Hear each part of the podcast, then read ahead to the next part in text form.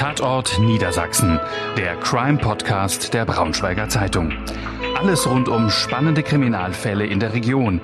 Wir blicken gemeinsam mit unseren Redakteuren auf die Hintergründe der spektakulärsten Verbrechen zwischen Harz und Heide. Liebe Zuhörerinnen und Zuhörer, hallo und herzlich willkommen zu einer weiteren Folge unseres Crime Podcasts Tatort Niedersachsen. Mein Name ist Bettina Tönes und ich spreche heute mit der Braunschweiger Oberstaatsanwältin Ute Lindemann über Nein heißt Nein. Herzlich willkommen, Frau Lindemann. Schön, dass Sie da sind. Guten Tag, Frau Tönes. Ich freue mich auch. Frau Lindemann, wir kennen uns schon seit etlichen Jahren. Ich habe Sie in vielen Gerichtsverhandlungen als engagierte und auch streitbare Staatsanwältin erlebt. Im Podcast wollen wir heute über Ihre Arbeit sprechen, die emotional sicher belastet, in rechtlicher Hinsicht oft sehr komplex ist und noch dazu stark im Fokus der Öffentlichkeit steht. Vor zehn Jahren wurde bei der Braunschweiger Staatsanwaltschaft eine Sonderabteilung für Sexualdelikte gegründet, die Sie seither leiten. Das heißt, sie verfolgen Sexualstraftaten, bei denen entweder Erwachsene oder auch Kinder und Jugendliche zu Opfern geworden sind. Zu Beginn möchte ich beispielhaft nur zwei Fälle nennen, in denen Sie Anklage erhoben und vor Gericht auch vertreten haben. So im Dezember 2019 im Vergewaltigungsprozess gegen den Verdächtigen im Fall Maddie McKen vor dem Braunschweiger Landgericht. In diesem Prozess wurde der Mann in ihrem Antrag gemäß zu sieben Jahren Haft verurteilt, eine Strafe, die er zurzeit verbüßt 2005 hatte er in Portugal eine 72 Jahre alte Amerikanerin in ihrem Haus überfallen und vergewaltigt, und zwar in demselben Ort, in dem zwei Jahre später die dreijährige Maddie spurlos aus einem Hotelzimmer verschwand. Ein anderes Verbrechen, das Braunschweig, kann man sagen, erschüttert hat, war die Vergewaltigung einer Zehnjährigen im Dezember 2022 auf offener Straße in Braunschweig. Das Kind wurde durch die Tat schwerstens traumatisiert. Sie hatten zehn Jahre Haft für den Täter gefordert. Das Landgericht hat ihn am Ende zu einer Freiheitsstrafe von acht Jahren und drei Monaten verurteilt. Beide Verbrechen haben gemeinsam, dass es, dass fremde Täter auf sehr brutale, sich auf sehr brutale Weise an ihren Opfern vergangen haben. Beide wurden unter anderem übrigens durch Genspuren an den Tatorten überführt. Rechtlich ging es in diesem Strafverfahren vor allem um die Frage, wer war der Täter, welche Strafe ist angemessen. Klar war von Anfang an, dass es sich in beiden Fällen auch tatsächlich um Vergewaltigungen gehandelt hat. Das ist aber in vielen anderen Verfahren, mit denen Sie, Frau Lindemann, zu tun haben, ganz und gar nicht so selbstverständlich, wie man meinen könnte. Darüber wollen wir heute unter anderem sprechen. Denn im November 2016, also vor sieben Jahren, wurde das Gesetz zur Verbesserung des Schutzes der sexuellen Selbstbestimmung verabschiedet. Seither gilt der Grundsatz Nein heißt Nein. Das hört sich erst einmal griffig an. Trotzdem hat das Gesetz die Ermittlungsarbeit, wie Sie sagen, erschwert. Zunächst einmal, Frau Lindemann, was hat sich im Sexualstrafrecht 2016 verändert? Dazu muss man sich zunächst mal klar machen, dass Gesetze unser gesellschaftliches Wertesystem abbilden. So waren Vergewaltigungen in der Ehe bis 1997 noch nicht einmal strafbar. Mit der Einführung der Gesetzesänderung im November 2016 fand somit ein Paradigmenwechsel statt. Der Paragraph 177 des Strafgesetzbuches, der die Vergewaltigung regelt, wurde erweitert und somit auch verschärft. Nach der Reform von 2016 sind sexuelle Handlungen gegen den erkennbaren Willen der betroffenen Person strafbar. Bis 2016 hatten wir die Situation, dass eine Vergewaltigung nur in drei Fällen strafbar war, nämlich bei Gewaltanwendung, Drohung mit gegenwärtiger Gefahr für Leib oder Leben und bei Ausnutzen einer schutzlosen Lage des Opfers. Die Gewaltanwendung zeigte sich dadurch, dass das Opfer gegen die sexuellen Handlungen Widerstand leistet. Nach der Gesetzeslage aufgrund des Nein heißt Nein Gesetzes kann nunmehr ein nicht einvernehmlicher Geschlechts-, Oral- oder Analverkehr bereits als Vergewaltigung geahndet werden, ohne dass der Täter ein Nötigungsmittel wie Gewalt oder entsprechende gewaltsame Drohungen anwendet. Mit der Verabschiedung dieses Gesetzes, das den Grundsatz Nein heißt Nein in das deutsche Strafgesetzbuch aufgenommen hat und das seit dem 10.11.2016 gültig ist, konnte die Bundesrepublik den von vielen Staaten unterzeichneten völkerrechtlichen Vertrag der sogenannten Istanbul-Konvention ratifizieren, die fordert, alle nicht einvernehmlichen sexuellen Handlungen unter Strafe zu stellen. Nun ist dieses Gesetz und die damit verbundene gesellschaftspolitische Stoßrichtung von Politik und Frauenverbänden als historischer Erfolg gewertet worden. Und grundsätzlich ist dieses Gesetz ebenso wie die zeitgleiche Einführung des Tatbestandes der sexuellen Belästigung natürlich zu begrüßen. Niemand kann etwas dagegen haben, dass sexuelle Handlungen einvernehmlich sein sollen. Und niemand muss etwas gegen seinen Willen erdulden, weder Sex noch den berühmten Klaps auf den Po. Aber die Erwartungshaltung, dass Anzeigen nunmehr eher zum Erfolg, nämlich zur Anklage und Verurteilung, wegen Vergewaltigung führen, hat sich im Einzelfall leider oft nicht erfüllt. Denn die Ermittlungen zur Feststellung dieses entgegenstehenden Willens des Opfers, die sind in der Praxis sehr schwierig. Inwiefern ein Nein heißt Nein, das klingt doch eindeutig. Ja, aber bei Sexualdelikten besteht die Besonderheit, dass oftmals nur Aussage gegen Aussage steht. Geht es um den Tatbestand der Vergewaltigung, galt in früherer Gesetzesfassung ein sexueller Übergriff nur dann als Vergewaltigung, wenn auch Gewalt angewendet wurde. Man muss wissen, Gewalt wird juristisch definiert als Überwindung eines geleisteten oder erwarteten Widerstandes. Als Nötigungsmittel gab es objektive Kriterien. Körperliche Gewalt, Ausnutzen einer schutzlosen Lage oder die Drohung mit Gefahr für Leib oder Leben des Opfers. Vielfach war auch in diesen Fällen die Aussage des Opfers gegen die Aussage des Täters auf Erlebnisbasiertheit zu bewerten, wenn keine Verletzungsfolgen sichtbar waren. Aber für die Entscheidung eines hinreichenden Tatverdachtes und damit für die Anklageerhebung war zumindest eine komplexere Schilderung der Opferzeugin erforderlich, die man auf den Wahrheitsgehalt besser überprüfen konnte als ein nunmehr ausreichendes Nein. Nötigungsmittel muss der Täter nunmehr nicht mehr angewandt haben. Er macht sich schon strafbar, wenn er gegen den Willen der Partnerin gehandelt hat. Aber das muss er auch erkannt haben. Und dies müssen wir nachweisen. Somit verlagert sich die Beweisführung ins Subjektive und da kommt man auf sehr unsicheres Terrain. Warum auf ein unsicheres Terrain? Was meinen Sie mit dem Subjektiven? Ja, weil Beziehungen zwischen Menschen sehr komplex sind. Menschen in ihrem Verhalten sind eben auch ambivalent. Wie jemand die Worte oder das Verhalten des anderen verstanden hat, hat ist halt oft schwer zu fassen. Ähm, Nehmen wir mal ein Beispiel. Eben, es gibt eben nicht nur einen äh, objektiven Tatbestand, also dass jemand eine bestimmte Handlung vollführt, sondern eben auch einen subjektiven Tatbestand. Das heißt, er muss das vorsätzlich tun, er muss er muss wissen, dass er jetzt eine Straftat begeht. Und diese Seite ist hier besonders zu ergründen bei dieser äh, neuen Gesetzeslage, weil eben der Täter das Nein, das ja auch irgendwo auslegungsbedürftig sein kann in einer komplexeren Beziehung, das muss er verstehen als tatsächlich ernsthaft entgegenstehenden Willen gegenüber der sexuellen Handlung, die er gerade durchführen will. Nehmen wir mal ein Beispiel. Also ein Mann möchte mit seiner Partnerin Sex haben. Sie will nicht, sie sagt das auch. Er ignoriert ihr Nein und vollzieht trotzdem den Geschlechtsverkehr, während die Frau leise vor sich hin weint, sich aber nicht körperlich dagegen wehrt, sondern es über sich ergehen lässt. Ist das eine Straftat? Macht sich der Mann in dem Falle strafbar?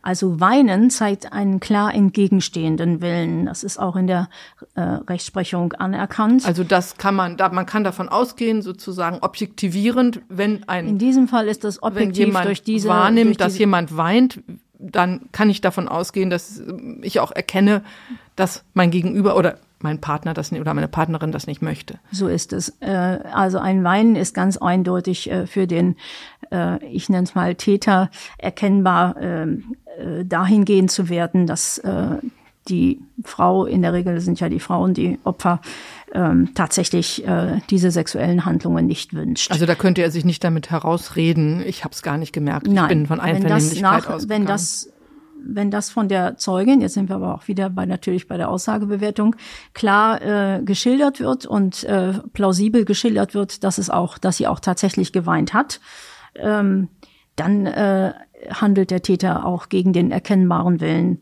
ähm, seines Opfers. Wenn sie dann auch, zu, auch noch Nein gesagt hat, dann muss sie sich überhaupt nicht wehren. Das ist überhaupt nicht erforderlich für diesen Straftatbestand. Ich sagte ja eingangs, ähm, früher war es so, dass man gegen die wieder die sexuellen Handlungen, die man nicht wollte, Widerstand leisten musste, damit der Täter dann wiederum einen Widerstand brechen kann durch die Gewalt oder zumindest einen erwarteten Widerstand bricht, indem er dann von vornherein Gewalt anwendet und gar nicht erst abwartet, äh, dass das Opfer sich wehrt.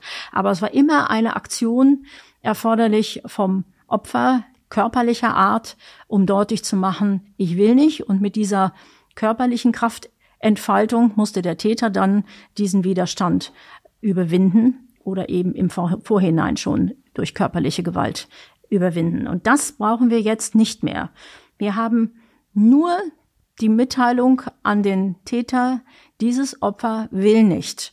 Und dann diese Partnerin oder nicht, also das Gegenüber sozusagen. Aber dann muss derjenige das auch ähm, deutlich erkannt haben. Und äh, da ist, wie gesagt, das hatten wir jetzt gesagt, Weinen ein sogar gut greifbares äh, Kriterium, an dem man, äh, wenn das plausibel geschildert wird von der Opferzeugin, festmachen kann, dass der Täter es nicht wollte. Das heißt, äh, dass diesem, die Entschuldigung, das Opfer nicht wollte. Das heißt, in diesem Falle ist der oder wäre der Tra Straftatbestand Bestand der Vergewaltigung erfüllt. Äh, es würde eine Anklage geben, mit was für einer Strafe wäre ja, das da zu äh, rechnen? etwas Seltsame an dem äh, Gesetz äh, ist, äh, dass es eben äh, dass eine solche Handlung äh, des Täters hier auch als Vergewaltigung bezeichnet wird, obwohl er eben keine Gewalt anwendet. Ähm, aber wenn eben diese sexuelle Handlung vom Täter durchgesetzt wird, äh, ohne äh, Einverständnis äh, des Opfers, und es dann eben zum Eindringen in den Körper kommt, also Geschlechtsverkehr, Oralverkehr, Analverkehr oder Oralverkehr, dann gilt das als Vergewaltigung, obwohl eben genau dieses von mir vorhin äh, definierte mhm. Merkmal der Gewalt gar nicht angewandt wird. Äh, ist ein bisschen missverständlich im Gesetz äh, formuliert. Die Mindeststrafe liegt im Regelfall bei zwei Jahren. Aber man kann hier, was Sie gerade angesprochen haben, eindeutig ähm, ein, als eindeutiges Beispiel oder dieses als eindeutiges Beispiel für die Anwendung der Tatbestandserweiterung durch das Nein als Nein-Gesetz ähm, bewerten. Also nach der alten Rechtslage wäre das Verhalten des Mannes nicht strafbar, nach der neuen ja. Hm. Ja, ein anderes typisches Beispiel, um das mal äh, plausibel zu machen. Äh, ein Ehepaar lebt getrennt. Der Mann will das gemeinsame Kind äh, abholen. Die Frau steht in der Küche der Wohnung. Er kommt von hinten, umarmt sie, zieht ihre Hose herunter, reibt sich. Sie sagt deutlich, lass das. Er vollzieht trotzdem Geschlechts den Geschlechtsverkehr mit seiner äh, Frau oder noch Frau. Der Mann hat nicht gedroht, nicht geschlagen. Trotzdem gilt das nach der Reform als Vergewaltigung. Ein Beschuldigter, der das mit seiner Ex-Partnerin zweimal gemacht hatte, wurde zum Beispiel zu drei Jahren Haft verurteilt. Das heißt eben dann auch automatisch ohne Bewährung. Er ist also ins Gefängnis gegangen dafür. In diesen Fällen kann man also davon ausgehen, dass die Männer schon wegen des Weinens der Frau beziehungsweise wegen der deutlichen Worte erkannt haben müssen, dass der Sex nicht wie vom Gesetz gefordert einvernehmlich, einvernehmlich war. So eindeutig ist das aber wohl nicht immer. Ja, es gibt eine Fülle anderer Beispiele. Wenn sich beispielsweise, um das mal anschaulich zu machen, eine 15-Jährige mit einem jungen oder jungen Mann ähm, getroffen hat und hat sich einen netten Abend gemacht, oder die beiden haben sich einen netten Abend gemacht. Und bei dem der junge Mann nun beginnt, sexuelle Handlungen an äh, der 15-Jährigen vorzunehmen. Und sie sagt, sie fühle sich noch zu jung. Er aber antwortet, was schon dabei, wenn du mich liebst. Und sie antwortet, ja, dann benutze aber bitte wenigstens ein Kondom. Ja, dann fühlt sich diese 15-Jährige als Opfer, weil sie die sexuellen Handlungen, die dann folgen, eigentlich nicht gewollt hat. Aber war das für den jungen Mann wirklich erkennbar? Wusste er, dass er eine Straftat begeht? Das muss bewiesen werden. Wenn eine Frau anfangs Nein sagt, dann aber doch mitmacht oder aber die Anweisungen des Täters in den Anweisungen des Täters in sexueller Hinsicht folgt. Also zum Beispiel einen Positionswechsel vornimmt äh, oder ähm, der Aufforderung folgt, ähm, ihn oral zu befriedigen. Ähm, obwohl sie das eigentlich nicht will und zu Beginn auch ihre Skepsis oder sogar ihren entgegenstehenden Willen geäußert hat. Dann wird eine, die Begründung eines hinreichenden Tatverdachtes einer Vergewaltigung oder eines anderen sexuellen Übergriffs schwierig. Und ich würde mal sagen, bei der Sachlage, die ich gerade geschildert habe, würde es nicht zu einer Anklage kommen. Bei der Aufklärung von Straftaten gilt halt immer die Unschuldsvermutung. Das heißt, wir müssen beweisen, dass sich jemand strafbar gemacht hat. Als Opfer wird sich sicher auch eine Frau fühlen, die bei Beginn der sexuellen Handlungen in eine sogenannte Schockstarre verfällt. Vielleicht aufgrund vorangegangener schlechter Erfahrungen, wie auch immer. Die schildert das ganz authentisch, dass sie dann äh, plötzlich relativ reglos geblieben ist. Und ähm, diese sexuellen Handlungen, die dann folgen, durch den Täter möglicherweise auch ein Geschlechtsverkehr, äh, eben obwohl nicht gewollt, reglos über sich ergehen lässt. Auch in diesem Fall dürfte ein hinreichender Tatverdacht einer Vergewaltigung nicht begründbar sein. Die Anzeigerstatterin sich aber als Opfer einer Sexualstraftat fühlen. Weil für den Täter in dem Falle oder für den Mann in dem Falle nicht erkennbar gewesen ist, genau. dass sie das nicht Jedenfalls wollte. nicht hinreichend sicher. Also mhm. wir können ja nur dann Anklage erheben, wenn wir äh, eine ähm, überwiegende Verurteilungswahrscheinlichkeit für das, was angezeigt ist und was wir als Straftat sehen, äh, besteht. Und ähm, wenn wir ähm, daran Zweifel haben, ob es äh, mit eben größerer Wahrscheinlichkeit zu einer Verurteilung kommt, dann müssen wir äh, das Verfahren einstellen äh, nach 170 Absatz 2 der Strafprozessordnung. Das heißt dann, wir verneinen den sogenannten hinreichenden Tatverdacht, der eben erforderlich ist, um Anklage zu erheben. Gibt es denn viele solcher unklaren Fälle, auch gerade seit der Strafrechtsreform? Also wir erleben es sehr oft, dass ein Verhalten angezeigt wird, das auch aus unserer Sicht moralisch verwerflich und nicht hinnehmbar ist, aber eben nicht strafbar. Ich bleib noch mal bei dem Beispiel der 15-Jährigen. Ähm, wenn deren Alter und die Unerfahrenheit durch den jungen Mann ausgenutzt wird, dann ist das sicherlich, wenn er das soweit ähm, bemerkt, dass er die so ein wenig äh, ja, bedrängt und sie sich dann letztlich zu etwas hinreißen lässt, was sie wohl eigentlich nicht will, ohne, ohne aber wirklich klar zu erkennen, sie will wirklich absolut nicht. Ich sagte ja bereits, jetzt fängt, merkt man schon, wie schwierig der, diese subjektive, dieser subjektive Tatbestand ähm, zu ergründen ist, aber er eben nicht wirklich hinreichend sicher ihm nachgewiesen werden kann, dass er tatsächlich diesen, diesen entgegenstehenden Willen, also einen ernsthaften Willen, erkannt hat, dann ist das sicherlich moralisch ähm, nicht ähm, besonders ähm, positiv zu werden, möglicherweise sogar verwerflich. Aber es ist eben nicht strafrechtlich relevant, weil wir den subjektiven Tatbestand nicht begründen können. Also, dass er den erfüllt hat. Also das Gesetz suggeriert, wenn ich einmal Nein gesagt habe, macht der andere sich strafbar. Aber so einfach ist es eben nicht, gerade wenn Opfer sich ambivalent verhalten. Die Bewertung solcher Straftaten, ich denke, das wird ganz deutlich, kann nicht schablonenhaft erfolgen. Zu berücksichtigen ist immer die subjektive Seite, hat der Täter erkannt, dass die Frau wirklich nicht will. Und es müssen Gespräche und Situationen, eventuell auch das vorangegangene Beziehungsleben, genau nachvollzogen werden. Gerade in Beziehungen erleben wir es sehr oft. Sie sagt, sie ist müde, lässt den Geschlechtsverkehr aber seit Jahren immer wieder irgendwie über sich ergehen. Zuletzt zeigt sie eine Tat an und bekundet, er respektiert nie meinen Willen. Ja, wo ist die Grenze, um sagen zu können, heute aber wollte sie wirklich nicht. Und das hat ihr Mann auch erkannt. Ein weiteres Beispiel entsteht oft in kurzfristigen Bekanntschaften.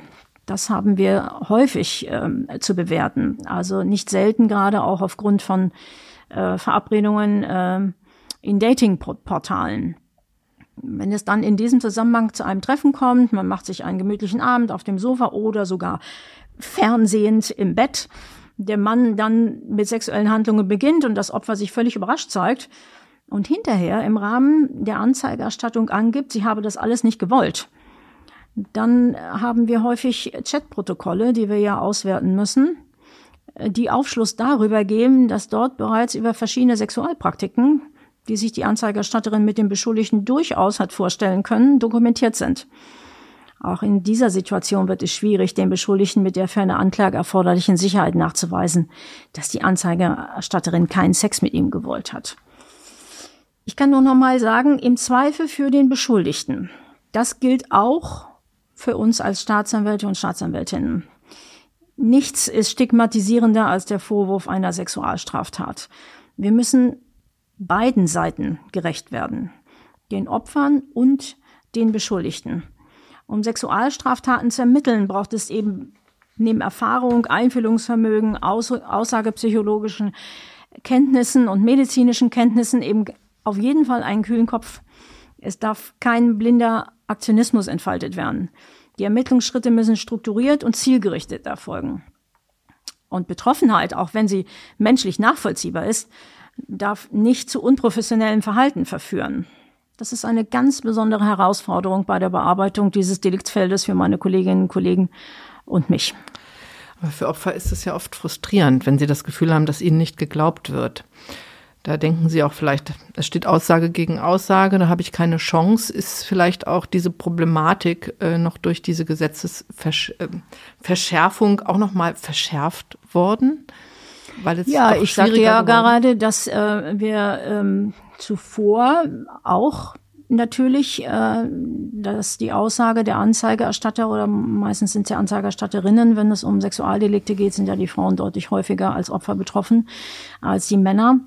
Äh, aber gilt natürlich auch für Männer im Prinzip, ähm, dass wir deren Aussage auf ähm, Erlebnisbasiertheit überprüfen müssen. Nur wenn es um Sexualdelikte ging, hatten wir halt stärker die objektiven Kriterien zur Verfügung, ähm, um das äh, zu überprüfen.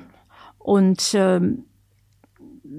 jetzt haben wir eben sehr stark auch die jetzt schon vielfach erwähnte subjektive Seite äh, des Tatbestandes ähm, festzustellen, also dass die eben auch erfüllt ist und das bedeutet, dass wir wissen müssen, äh, hat der Täter den entstehenden Willen erkannt. Und das ist natürlich schwieriger ähm, nachzuweisen, als wenn es ähm, als wenn es tatsächlich äh, um greifbarere objektive Kriterien geht. Und ich denke, das ist ja auch sehr schwierig festzustellen, denn Sie müssen ja genau, möglichst genau rekonstruieren, in welcher Situation sich das Geschehen abgespielt hat. Was hat er genau gesagt? Was hat sie genau gesagt? Wie hat sie reagiert?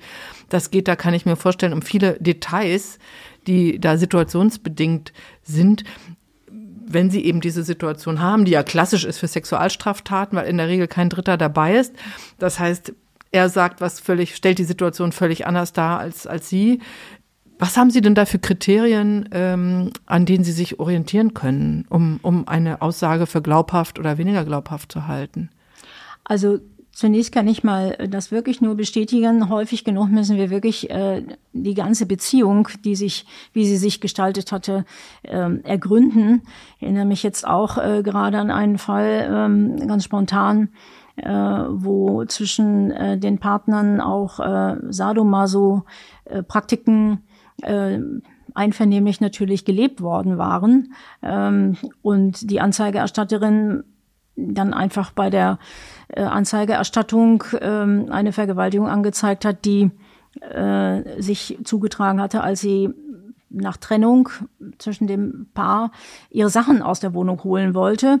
Und dann äh, kam es dann zu einem äh, Übergriff äh, des äh, äh, dann Angeschuldigten oder Beschuldigten, ähm, den sie einfach schlicht nur diesen, diese Handlung, diese Handlung geschildert hatte. Aber das ganze, die ganzen äh, Praktiken, die auch ähm, einvernehmliche Gewalt ähm, mit beinhalteten in ihrer ganzen Beziehung, die waren von ihr nicht geschildert worden. Das stellte sich dann erst heraus, als wir beim Beschuldigten durchsucht hatten und festgestellt hatten, äh, dass dort äh, jede Menge äh, Videos und Fotografien vorhanden waren, die das äh, dokumentierten. Und da muss man klar sagen, wer das natürlich so, wer diese Anzeige so ähm, bezieht auf nur diesen Vorfall, ohne nun wirklich auch diese Beziehung als Ganzes zu schildern, äh, der äh, darf dann nicht überrascht werden, äh, wenn wir dann eben sagen, jetzt müssen wir das aber mal eingebettet sehen, wie ist es denn üblicherweise zwischen den beiden abgelaufen und war das jetzt hier tatsächlich ähm, ein Übergriff, der äh, gegen den Willen der Zeugin äh, erfolgte oder war das etwas, äh, was eigentlich auch zu deren typischen Handlungen äh, miteinander einvernehmlich äh, passiert ist. Also das, man muss immer die gesamte Beziehung äh, Aber als das Ganzes ist ja auch ein Kern der Problematik. Ne? Also ich meine, die Frau hat ja auch das Recht oder der Mann auch, selbst Praktiken, die man vorher einvernehmlich äh, ausgeübt hat, äh, dann doch Nein zu sagen. Heute will ich aber nicht, auch wenn ich es gestern gewollt habe. Aber da ja. kommt dann wieder diese subjektive Seite ins Spiel, weil sie ja auch schon früher solche Praktiken äh, oder ähm, äh, vollzogen haben, hat er in diesem Fall auch wirklich erkannt, dass sie nicht will. Das ist da so ist dann richtig, diese ja. subjektive muss Problema sehen, die Problematik die- der subjektiven Seite. Denn das Recht, wenn ich sie recht verstehe, zu sagen, heute nicht, gestern ja, aber nicht mehr heute, das hat sie ja. Das hat sie natürlich, völlig klar, aber es ist eben nicht so losgelöst zu betrachten. Ich sagte vorhin schon, man kann diese Fälle nicht schablonenhaft äh, ähm, und eben nach diesem griffigen Grundsatz einmal Nein gesagt und jetzt ist völlig klar, jetzt geht, jetzt will sie wirklich nicht. Kann man das nicht bewerten, sondern man muss äh, das schon in der Beziehung eingebettet sehen. Und wenn eben äh, die Anwendung von Gewalt auch immer zu der einvernehmlichen sexuellen Praktik äh, gehörte, äh, da muss natürlich, ist natürlich die Anforderung an den, an den ähm, ähm, Partner oder in diesem Falle dann eben äh, an den Beschuldigten, äh, dass er jetzt erkannt hat, dass das diesmal nicht gewollt ist. Diese Anforderung, das darzulegen gegenüber dem Beschuldigten, ist sozusagen für das Opfer höher und für uns notwendig, um nachzuweisen, dass das jetzt hier tatsächlich ähm, eine äh, Straftat des Beschuldigten ist, weil er sich über den entgegenstehenden Willen hinweggesetzt hat und dann eben die Gewalt in diesem Falle angewandt hat, obwohl sie sie diesmal nicht wollte. Eine ganz schwierige Frage, aber Sie hatten mich gerade gefragt, ähm, und es ist mir sehr wichtig, darauf nochmal zurückzukommen, ähm, dass Opfer häufig den Eindruck haben, äh, ähm, dass ähm, bei dieser Situation Aussage gegen Aussage sie überhaupt keine Chance haben, äh, dass wir ähm, eben zu einer Anklage kommen. Also das äh, habe ich sogar schon in Filmen gesehen. Hier steht ja Aussage gegen Aussage und dann, also Kriminalfilm, und dann hieß es, äh, ja, dann kann man ja irgendwie nichts machen. Und das ist äh, eindeutig falsch. Wir hören diesen Satz immer wieder und ich kann nur noch mal betonen, er ist ganz klar falsch. Das, für dieses Deliktsfeld ist es ja gerade spezifisch, dass in vielen Fällen Aussage gegen Aussage steht. Und wir kommen keineswegs immer zur Einstellung des Verfahrens, wenn der Beschuldigte die Schilderung der Anzeigerstatterin, ich bleib mal in diesem Beispiel Mann, Frau, bestreitet. Wir haben gute Möglichkeiten, Aussagen auf ihre Erlebnisbasiertheit zu überprüfen. Das hatten Sie ja eben gefragt, wie wir das ähm, machen. Und äh, ich kann sagen, da gibt es, um das mal, ist nicht abschließend, aber äh, anzusprechen, wie wir vorgehen, kann ich sagen, dass erlebnisbegründete Aussagen in der Regel detailreich sind. Äh, sie beinhalten auch nicht selten Störungen im Handlungsablauf. Also zum Beispiel, er kam wieder, wollte mich wieder anfassen, aber da kam meine Schwester die Treppe herunter und er hat schnell seine Hose zugemacht. So und musste also quasi die Tat dann abbrechen. Äh, ist zumindest ein Realkennzeichen und ein Realkennzeichen ist etwas, was äh, uns an, Anhalt gibt, äh, zu überprüfen, ob eine Aussage wahrheitsgemäß ist. Ähm, in der Regel sind auch diese Aussageinhalte situativ eingebunden. Also damit ist gemeint, dass ein strukturierter und möglicherweise sogar vielschichtiger Lebenssachverhalt mit Interaktion zum Beschuldigten geschildert wird. Ja, äh, überhaupt sind etwaige Gesprächsinhalte zwischen dem Opfer und dem Beschuldigten häufig sehr aufschlussreich. Daraus lassen sich nämlich eben diese sogenannten Realkennzeichen, äh, die eben die Anhaltspunkte für Erlebnisbasiertheit einer Aussage geben, ablesen. Auch die ähm, Aussage Konstanz, zumindest das Kerngeschehen betreffend, gibt Aufschluss darüber, ob eine Opferzeugin oder eben auch ein Opferzeuge die Wahrheit sagt. Man muss wissen, Lügen ist eine intellektuelle Höchstleistung. Äh, das ist nicht einfach, äh, sich einen Sachverhalt so auszudenken und dass er nachher auch reproduzierbar ist, ohne dass es entscheidende Abweichungen gibt. In der Regel ist es so, dass Aussagen von Lügnern dadurch gekennzeichnet sind, dass sie einen Sachverhalt sehr einfach darstellen. Also gerade um eben diese Problematik bei einer Wiederholung der Aussage plötzlich äh, in Abweichungen zu geraten, um dieser Problematik zu entgehen, werden ganz einfache, kurze äh, Sachverhalte, Sätze ohne Interaktion und Verschachtelungen und äh, ohne dieses situativ eingebundene ähm, geschildert. Und das ist äh, zumindest mal ein Zeichen, wenn ein Zeuge so etwas sagt oder eine Zeugin, dass man dann so kurz gesagt, äh, so kurz schildert, dass man dann zumindest skeptisch werden muss, äh, ob das tatsächlich erlebnisbegründet ist. Also wenn Lügen wiederholt werden, zeigen sich Abweichungen in den Schilderungen. Das ist wirklich gut zu erkennen. Äh, auch die Aussageentstehung, also der Grund einer Anzeige, beziehungsweise wie eine Anzeige zustande gekommen ist, gibt Aufschluss zur Motivation der Anzeige und damit natürlich auch zum Wahrheitsgehalt. Also Vorsicht ist zum Beispiel geboten, wenn eine Anzeigerstatterin bei der Polizei mit ihrem Freund erscheint und angibt, es habe in der vergangenen Nacht eine Vergewaltigung durch einen anderen Mann gegeben. Dann ist zu fragen, wie kommt es zur Anzeige? Wollte die Zeugin tatsächlich die Anzeige erstatten? Oder ist vielmehr der Freund der Motivator? Gab es tatsächlich eine Vergewaltigung oder vielmehr einvernehmlichen Sex, den die Anzeigerstatterin nunmehr vor dem Freund verheimlichen will? All diese Umstände sind neben der Aussagequalität der Anzeigenden bzw. des Anzeigenden sehr sorgfältig zu prüfen.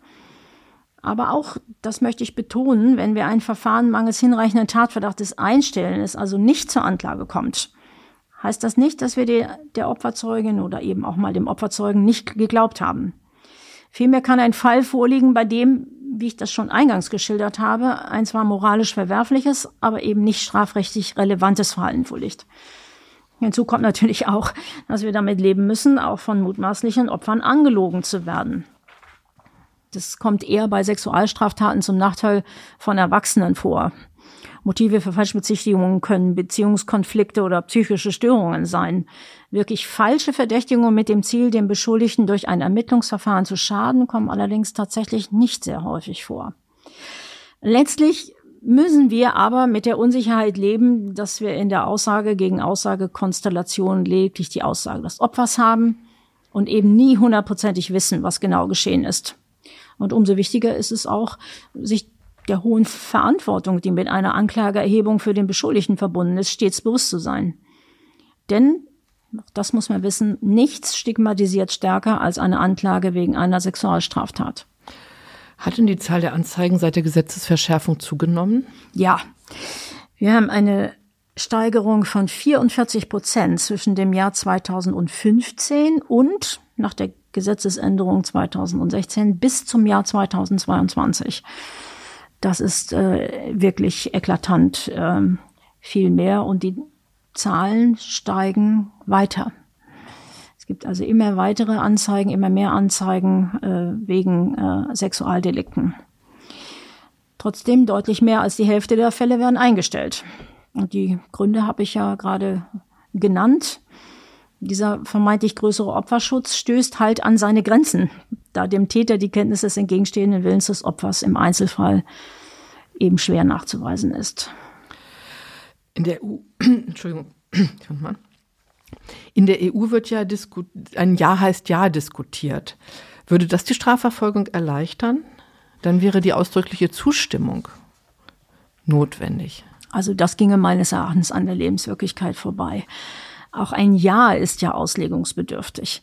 Sexueller Kontakt zwischen zwei Menschen ist halt dynamisch. Soll man sich im Vorhinein der Zustimmung jeder einzelnen Sexualhandlung vergewissern?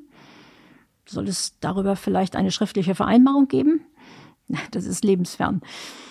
Ansonsten stünden wir bei einer Anzeige vor dem gleichen Problem, nämlich nach dem gemeinsamen Willen, äh, den Sexualkontakt betreffend zu fragen. Wir haben jetzt über die Probleme gesprochen, dieser neuen Verschärfung. Was ist Ihr Fazit? Ähm, grundsätzlich ist es ja schon wichtig, auch ein wichtiges Signal an die Öffentlichkeit, an die Gesellschaft, dass man sich nicht über den Willen anderer Menschen hinwegsetzen darf. Ja, das ist völlig richtig. Und ich, mein Fazit wäre, dass ich den, den Grundsatz natürlich begrüße, wie ich es auch eingangs schon gesagt habe. Äh, es ist völlig richtig, dass sexuelle Handlungen einvernehmlich sein müssen. Und wer dagegen verstößt, bewusst verstößt, der muss auch bestraft werden. Nur die Erwartungshaltung, die eben vielfach mit diesem Gesetz verbunden gewesen ist und die wir immer wieder erleben, auch äh, durch Propagierung bei Frauenverbänden, dass sie meinen ja, nun ist ja alles klar. Ähm, nun können wir ja hier zu weitaus häufigeren Verurteilungen kommen. Also diese Erwartungshaltung, äh, die ähm, muss zu Enttäuschungen führen. Und äh, das muss man einfach realistisch sehen. Und das tut mir auch leid, äh, dass wir da das eine oder andere dann eben nicht anklagen können äh, obwohl eben sich Menschen da als Opfer fühlen. Aber der Straftatbestand äh, ist nicht so griffig gut umzusetzen, wie viele es sich eben denken. Und wie damals, ich erinnere mich auch, als das Gesetz verabschiedet worden ist, äh, es wohl wirklich auch mehrheitlich in der Politik gesehen worden ist. Ähm, der, das Gesetz ist ja einstimmig, das ist ja mal selten in Deutschland natürlich, nicht, dass man so sagen darf, ähm, einstimmig von allen Parteien mitgetragen worden und äh, verabschiedet worden und äh, es wurde aufgestanden und applaudiert, als das Gesetz äh, dann in unser Strafgesetzbuch ähm, das war im Juli 2016 und die Gültigkeit mhm. war dann ab äh, November 2016, äh, in, als es aufgenommen worden ist. Aber man muss eben sagen, dass die äh, ja, dass eine große Erwartungshaltung damit geweckt worden ist, die nicht, äh, die sich nicht so erfüllt. Aber mhm. natürlich müssen wir auch auf der anderen Seite sehen, dass äh, wir ja schon auch äh, den einen oder anderen Fall auch anklagen. Also es hat durchaus auch Wirkung. Nur nicht so ähm, durchschlagend hoch. Äh, was womöglich auch suggeriert wurde. Ja, was es suggeriert wurde, genau. Ne? Das kann man, äh, das muss man einfach so hm. nüchtern feststellen. Es gab noch eine weitere Reform 2016, nämlich wurde, es wurde auch der Tatbestand der sexuellen Belästigung in das Strafgesetzbuch aufgenommen. Mit welchen Folgen ja, also dieser Tatbestand äh, ist auch mit der Einführung des Nein hast Nein Gesetzes 2016 in das äh, Strafgesetzbuch aufgenommen worden. Das ist völlig richtig. Ja, also man muss wissen, was ist der Tatbestand der sexuellen Belästigung? Äh, da wird auch im in der Bevölkerung häufig gedacht, alles, was man sich so an sexuellen ähm, Bemerkungen anhören muss, muss gelegentlich leider, auch gerade als Frau oder als Mädchen, äh, dass das eine sexuelle Belästigung ist. Das ist es nicht. Also wenn ich sage, äh, du hast aber einen geilen Arsch ne, und ich würde dich gerne mal richtig rannehmen, dann äh, ist das äh, möglicherweise eine Beleidigung, muss, das muss man auch prüfen, aber jedenfalls keine sexuelle Belästigung. Denn durch diesen Tatbestand werden ungewollte, sexuell motivierte körperliche Berührungen eines anderen unter Strafe gestellt. Also, was muss angefasst werden, um es mal salopp zu sagen. Anlass für diese Gesetzgebung waren, waren ja diese ähm, die Übergriffe zu Silvester in Köln. Genau, das, das, war 2015, 2015. Äh, und äh, insofern hat man eben diesen Tatbestand aufgenommen. Es gibt auch noch eine Erweiterung, nämlich äh, sexuelle Belästigung, sage ich mal so salopp aus Gruppen. Ne, das war ja waren ja damals auf dem Kölner ähm, Domplatz war es, glaube ich, also in Köln jedenfalls die Übergriffe ähm, auf äh, Mädchen und Frauen, äh, die äh, aus Gruppen heraus erfolgten. Also mhm. wo dann so ein Antanzen häufig genug stattfand und dann wurden plötzlich ähm, äh, Frauen und Mädchen äh, körperlich berührt obwohl sie das natürlich nicht wollten. Mhm. Und das waren durchaus sexuell motivierte Berührungen. Und äh, das war schwierig eben bis dato nachzuweisen. Man hatte eigentlich nur die Möglichkeit, das als Beleidigung vielleicht zu ahnden. Aber bei der Beleidigung muss man immer wissen, äh, muss auch festgestellt werden, dass jemand sich eher verletzend verhalten will. Also, dass er jemanden herabwürdigen will.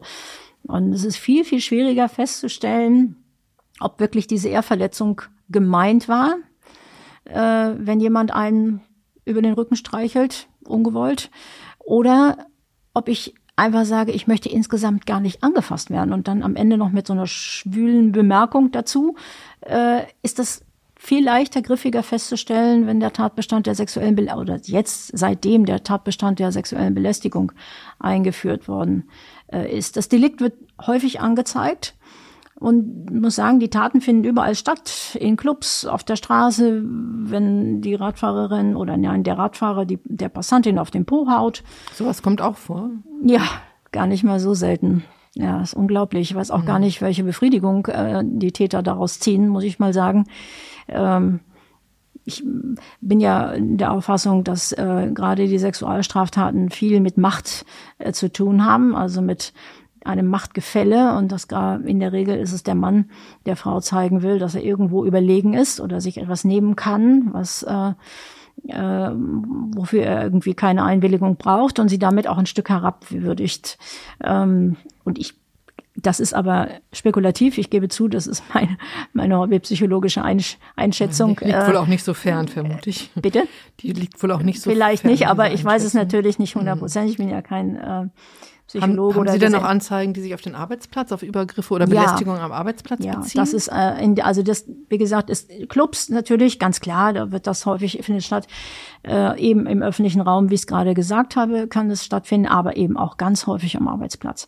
Also wenn der Chef sich zum Beispiel neben eine Kollegin stellt und ihr über den Rücken bis hin zum Gesäß streichelt, Gesäß streichelt oder ihren Oberschenkel berührt, dann ist das eine sexuelle Belästigung. Das ist also eine körperliche ähm, ungewollte und sexuell motivierte Berührung. Aber es ist ja auch positiv zu werden, dass dann auch Anzeigen erstattet werden, dass man nicht sagt, ach, es ist mein Chef, nee, vielleicht noch die Angst vor dem Verlust des Arbeitsplatzes oder vor Spannungen dann im Arbeitsleben. Also dass Frauen doch auch dann so selbstbewusst sind oder auch Männer, weiß ich jetzt nicht, ähm, wie, von wem die Anzeigen überwiegend kommen. Ich vermute mal von Frauen, dass sie dann den Mut aufbringen, es auch anzuzeigen.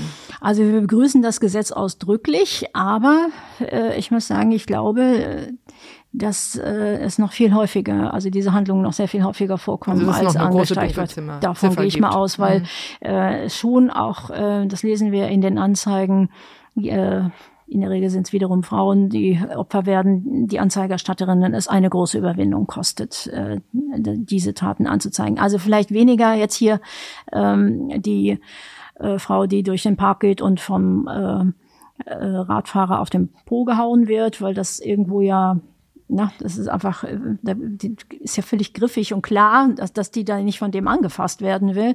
Aber in diesen Abhängigkeitsverhältnissen, in denen eben solche äh, Übergriffe, möchte ich sie mal nennen, äh, stattfinden, äh, ist natürlich äh, der Schritt, Anzeige zu erstatten und damit dann auch eventuell am Arbeitsplatz Konsequenzen zu erleben von vielleicht Kollegen und die meinen, die soll sich nicht so anstellen oder äh, ist die da nicht überempfindlich oder hat das überhaupt so stattgefunden? Ich habe unseren Chef bislang immer als besonders nett erlebt. Kann ja sein, dass er gegenüber den Männern auch anders auftritt, also den männlichen Mitarbeitern. Äh, das, das ist dann schon schwierig äh, und es ist auch hier natürlich äh, zu überprüfen dann eine eventuelle Aussage gegen Aussagekonstellation oder eben auch einen schweigenden Beschuldigten, ob man das ausreichend nachweisen kann. Aber es ist eine so ähm, prägnante ähm, also ein prägnantes Gesetz, äh, dass man, äh, weil es eben eine körperliche, ungewollte körperliche Berührung darstellt und wenn die geschildert wird, authentisch und auch wieder, ich bin wieder bei den gleichen Kriterien, situativ eingebunden, möglicherweise sogar auch wieder mit den Gesprächsinhalten mit dem Beschuldigten, ja, der sagt, also sie sind für mich wirklich die allerbeste Sekretärin und nicht nur, weil sie so gut schreiben können, zum Beispiel. Ja. Ähm, dann kann man das sehr gut äh, nachweisen. Also wir, muss sagen, wir haben äh, häufig dieses Delikt ähm, ähm, hier bei uns auf dem Tisch als Anzeige und äh, es kommt auch häufig zu äh, zu äh, Straftaten, äh, zu Verurteilungen, Entschuldigung, äh, zu Verurteilungen. Und zwar ahnden wir äh, bei Ersttätern in der Regel diese Taten mit äh, einer Geldstrafe ähm, durch einen Strafbefehl. Nur wenn sich das wiederholt, würde man dann eben eine Anklage äh, erheben. Aber natürlich hat der, der Beschuldigte dann auch die Gelegenheit, Einspruch gegen den Strafbefehl einzulegen und ich habe einzulegen und ich habe auch solche äh, Verhandlungen schon äh, gar nicht selten geführt oder mit beziehungsweise bin in diesen Verhandlungen gewesen und habe festgestellt, dass ähm, man eigentlich immer zu einer Verurteilung kam. Ich habe da noch keinen Fall gehabt, äh, der sich im Nachhinein als äh, unwahr oder eben meinetwegen auch äh, hysterisch überzogen oder wie auch immer man äh, vielleicht, wenn man nicht wohlmeint ist, äh, diese Anzeigeerstatterung äh, dann benennen könnte. Das heißt, das bewahrheitet hat, das habe ich bisher noch nicht erlebt.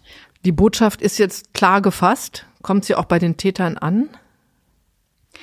Also ich muss sagen, das Unrechtsbewusstsein äh, derartiger äh, Täter, die dann eben so auf die Weise sexuell übergriffig werden, scheint mir nicht sehr ausgeprägt zu sein. Also jedenfalls haben wir den Eindruck, äh, und ich persönlich und ich denke meine Kolleginnen und Kollegen auch, ähm, dass da immer so eine gewisse Bagatellisierung mitschwingt, äh, wenn dann äh, ein Täter sich äh, vor Gericht einlässt. Ähm, manche akzeptieren den Strafbefehl, wie die denken, kann ich natürlich nicht beurteilen. Das ist ja mit einem Geständnis gleichzusetzen. Das ist praktisch ein Geständnis gleichzusetzen. Dann äh, akzeptiert derjenige, der Täter, der Beschuldigte, ähm, dass äh, die Entscheidung der Staatsanwaltschaft, die dann vom Gericht bestätigt wird, in einem schriftlichen Verfahren. Und das bedeutet, ähm, er akzeptiert die, ähm, die äh, Geldstrafe, die ihm da auferlegt wird. Und das äh, in der Tat äh, beinhaltet ja auch, äh, dass er die Tat äh, irgendwo eingesteht. Aber das Unrechtsbewusstsein, dass man ähm, andere Menschen, insbesondere natürlich jetzt wieder Frauen, äh, nicht ungewollt berühren darf, ähm, das ist sicher irgendwie da, aber es wird nicht so intensiv aufgenommen und ähm, ähm, ja akzeptiert, ähm, wie es äh, eigentlich auch gesellschaftlich äh, wünschenswert wäre. Aber man muss einfach sagen, sicherlich ist das so, dass wenn jemand mit so einer Tat dann konfrontiert wird, ähm, das sind ja in der Regel übrigens auch nicht unbedingt Leute, die bis dato schon häufiger straffällig geworden sind, ähm, dass die sich natürlich dann irgendwo ein wenig herausreden wollen und etwas schützen wollen. Äh, und von daher so durch diese Bagatellisierungstendenzen, äh, so schlimm war das doch gar nicht. Und äh, ich habe ja nun das eigentlich gar nicht so, so gemeint, eigentlich. Äh, das ist nicht, war ja nicht böse gemeint, so in diese Richtung, dass dadurch eine Bagatellisierung entsteht und sie sich selbst eigentlich äh, ein wenig aus der moralischen Schuld nehmen wollen. Ähm, so muss man das wahrscheinlich sehen. Aber ich finde, die gesetzliche Botschaft, dass niemand sich ungewollt berühren lassen muss, körperlich, sexuell motiviert berühren lassen muss. Also wenn ich jemandem auf die Schulter klopfe und sage, hast du gut gemacht, hast gerade äh, einen ganz tollen Vortrag gehalten, dann ist das natürlich keine sexuell motivierte Berührung, so ist es nicht.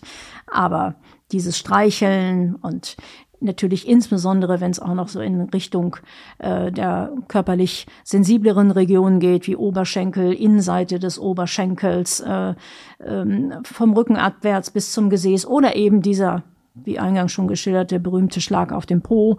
Äh, das sind alles sexuell motivierte Berührungen und die muss sich niemand gefallen lassen. Und das ist ähm, das ist äh, wichtig, dass unsere, unser Gesetzgeber äh, diese Botschaft äh, jetzt ähm, im Strafgesetzbuch so aufgenommen hat.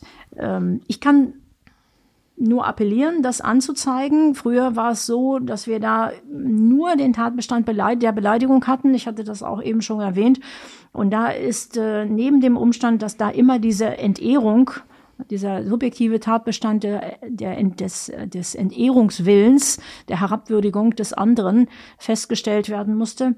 Auch die Problematik äh, noch gewesen, äh, dass äh, der Beleidigungstatbestand ein reines Antragsdelikt ist und wenn dann ähm, die anzeigende Anzeige, Anzeigende nicht innerhalb von drei Monaten nach, nach äh, Kenntnis von Tat und Täter äh, Strafantrag gestellt hatte, dann bestand für uns äh, für die Beleidigung ein absolutes Strafverfolgungshindernis.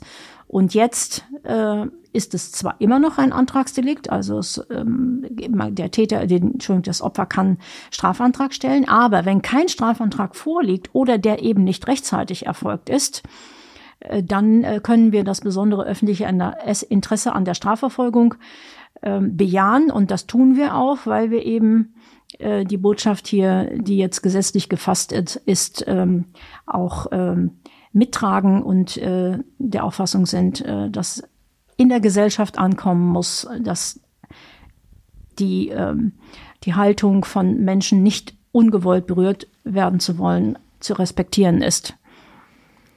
Also Ihr Appell, wer sowas erlebt, sollte es doch anzeigen. Er sollte es anzeigen, mhm. unbedingt, ja. Also das äh, ist weil es ja in der Regel dann auch äh, sich um, um klar umgrenzbare Taten handelt, ähm, in der Regel auch leichter zu verfolgen als eben die Handlungen, die sich vielleicht so, wie wir es vorhin schon mal angesprochen hatten, eingangs äh, in Beziehungen entwickelt haben oder die eben auf äh, äh, Interaktion beruhen, ist dieses, diese Handlung, wenn man ungewollt von jemandem angefasst wird, natürlich äh, auch gar nicht äh, so schwer nachzuweisen, sondern äh, das äh, ist eigentlich, ist, diese Straftaten lassen sich gut verfolgen und auch ahnden. Wir haben jetzt viel über Sexualstraftaten zum Nachteil von Erwachsenen gesprochen. Sie sind auch zuständig für ein ganz schwieriges Thema, für den sexuellen Missbrauch von Kindern. Ähm, mit was für Tätern haben Sie da zu tun? Also die Täter des sexuellen Missbrauchs von Kindern kommen aus allen Schichten und Altersgruppen und mit jedem Bildungsgrad. Im Fall des Kindesmissbrauchs sind auch auffällig viele älter als 60 Jahre. Auch im Landgerichtsbezirk Braunschweig, wie aber auch in, in, ganz Deutschland, gibt es einen signifikanten Anstieg der Fälle des Kindesmissbrauchs. Also es handelt sich keinesfalls um ein Nischendelikt, wie man vielleicht vermuten könnte. An Kinderpornografie ergötzen sich Familienväter, gut situierte, jüngere, ältere. Das geht komplett durch die ganze Gesellschaft. Was sich diese Menschen aber ansehen, ist ein realer Missbrauch von Kindern. Also ein realer Missbrauch. Das heißt, Kinder werden tatsächlich sexuell missbraucht, zum Teil vergewaltigt gefesselt, äh, ähm, mit irgendwelchen Gegenständen traktiert, äh, von mehreren Tätern äh, angegangen. Und das sind eben zum Teil wirklich grausame Handlungen, äh, die sich diese von mir gerade benannten äh, Menschen, die sich durch die gesamte, gesamte Gesellschaft oder die sich in der ganzen gesamten Gesellschaft unabhängig vom Bildungsgrad finden, eben ansehen. Und man muss auch wissen, dass die entwürdigenden Bilder ähm, dieser Kinder ja nie mehr aus dem Netz verschwinden. Das heißt, äh, sie bleiben und äh, wenn die Kinder irgendwann auch noch älter werden, äh, sind sie damit im Zweifel sogar noch konfrontiert. Also eine, eine schreckliche Vorstellung und ähm, für mich unbegreiflich, äh, wie äh, Menschen äh, an solchen ähm, Bildern, die solche grausamen Taten widerspiegeln, ähm, ja, eine sexuelle Erregung finden können. Sie sagen, äh, die Zahl hat zugenommen. Ähm, liegt es daran, dass eventuell auch mehr Anzeige erstattet wird? Also dass das Dunkelfeld sich erhält oder ähm, nimmt der Missbrauch zu, vielleicht auch wegen des, der Möglichkeiten, die das Internet bietet? Also denke, die Zunahme der Kinderpornografie wird sicher auf die Möglichkeiten des Internets zurückzuführen sein. Das, früher musste man sich halt Heftchen kaufen äh, und äh, jetzt äh, gibt es ja ein unfassbares Angebot äh, an Kinderpornografie im Netz, auch im Darknet äh, und insofern dürfte der unglaubliche Anstieg da, was Kinderpornografie angeht, äh, eben vor allen Dingen auf die leichte Zugänglichkeit, ist ja auch nicht schwer ins Darknet zu kommen, leider, ähm, auf die leichte Zugänglichkeit dieser äh, Fotos und Videos äh, zurückzuführen. Und was sein. dann wahrscheinlich auch heißt, dass mehr Kinder missbraucht werden um des Geschäfts willen. Das ist, kann ich nur spekulieren, aber es ist ja eigentlich ein naheliegender mhm. Gedanke. So würde ich es so sehen. Aber ähm, unser Anstieg an, wir haben ja die sogenannten, jetzt bin ich beim Englischen Hands-on-Delikte, das heißt also die äh, Delikte, wo eben, das sind auch Hands-on-Delikte, weil da, dahinter steht ja ein realer Missbrauch, ja. Es wird nur fotografiert und diejenigen, die hier Täter werden, sind dann diejenigen, die sich anschauen. Müssen nur. Sie nochmal erläutern. Also Hands-on heißt, äh, dass jemand eben tatsächlich ein Kind anfasst und dann auch sexuelle Handlungen an ihm vollführt. Mhm. Ja, also praktisch mit der Hand anfasst, ja, hands-on. Ähm, und dass, wenn jemand Kinderpornografie äh, sich im Internet herunterlädt und sich anschaut, dann berührt derjenige, der jetzt für das Herunterladen, also den Besitz von Kinderpornografie oder vielleicht auch die Weiterleitung, Verbreitung von Kinderpornografie bestraft wird, der fässt ja das Kind real nicht an. Nur man muss eben wissen, und das macht mich ja halt immer wieder fassungslos, dass offensichtlich da viele Menschen sich völlig äh, darüber hinwegsetzen, ähm, dass hinter diesen Bildern der reale, grausame Missbrauch von Kindern steht. Aber es sind natürlich nicht diejenigen, die sich die Bilder angucken, mhm. das ist ja klar. Da haben wir dann eben im Gegensatz dazu leider auch wiederum häufig genug im familiären Bereich, ähm, das ist eigentlich äh, der Regelfall, äh, den sexuellen Missbrauch von Kindern, äh, wo dann eben die Täter tatsächlich äh, die Handlungen an den Täter, an den Kindern vollführen. Warum wir einen signifikanten Anstieg dieser Fälle haben, ähm, des Kindesmissbrauchs eben, wie gesagt, insbesondere in den Familien, kann ich nicht seriös beantworten. Ähm, wir können einfach nur feststellen, dass es Fakt ist. Und das am Anzeigeverhalten nicht, würde ich eher fast sagen nein, weil betroffen sind Kinder. Ähm, und die brauchen ja eine ganze Weile, ähm, um sich aus dem familiären Umfeld, das ihnen diese Taten angetan hat, also sprich Vater, Stiefvater, Großvater, äh, Onkel, Lebensgefährte der Mutter oder oder, ähm, davon zu lösen. Und äh, das dauert eine ganze Weile. Und dann wird das halt, äh, wir haben ja lange Verjährungsfristen äh, im Bereich des Kindesmissbrauchs. Also die Verjährungsfristen beginnen ja erst ab der äh, Vollendung des äh, 30. Lebensjahres äh, eines Opfers. Und dann haben wir noch je nach Schwere der Tat entweder eine zehnjährige oder eine, nein, jetzt haben wir sogar, Entschuldigung, wir haben erst Verbrechenstabschen, also eine 20-jährige Verjährungsfrist. Also man sieht, wie lange man das verfolgen mhm. kann. Ähm, aber ob das ist ja etwas, also sind ja die, die, die hilflosesten Opfer überhaupt, mhm. äh, die Kinder. Und da wird sich sicherlich nicht so ein gesellschaftliches Bewusstsein widerspiegeln, dass man das jetzt häufiger an, anzeigt, sondern ähm, ich kann es, wie gesagt, nicht hundertprozentig erklären, weil äh, mir da ja nun letztlich die Fachkenntnisse fehlen. Ich bin ja kein äh, Gesellschaftswissenschaftler, äh, Sozialwissenschaftler oder Soziologe, was da der Hintergrund sein kann. Jedenfalls ist es so, äh, dass es an, an, angestiegen ist äh, und ja, die Kinder, die der Opfer sind, äh, in der Regel erst ähm, etwas an, dass dieser Kindesmissbrauch erst angezeigt wird, wenn eben tatsächlich die ähm, äh, das Delikt schon eine ganze Weile zurückliegt äh, und sich die Kinder aus dem und Jugendlichen aus dem familiären Umkreis ähm, lösen. Aber es gibt natürlich auch Anzeigen, das haben wir nicht selten, äh, von Kindern, das möchte ich an dieser Stelle vielleicht auch mal erwähnen, die sich ähm, außerhalb der Familie, weil sie da ganz oft keine Ansprechpartner finden, auch die Mütter, äh, muss ich sagen, leider häufiger versagen. Entweder sind sie nicht mhm. aufmerksam mhm. genug oder sie glauben ihren Kindern nicht, wenn die mal irgendwelche Hinweise geben, äh, so dass Kinder sich häufiger auch in Schulen an Vertrauenslehrer wenden. Das ist nicht selten. Ich habe auch gerade einen ganz aktuellen Fall, wo ein Kind aus einer sechsten Klasse sich äh, an die Lehrerin per Mail gewandt hat. Also eine sehr berührende Sache.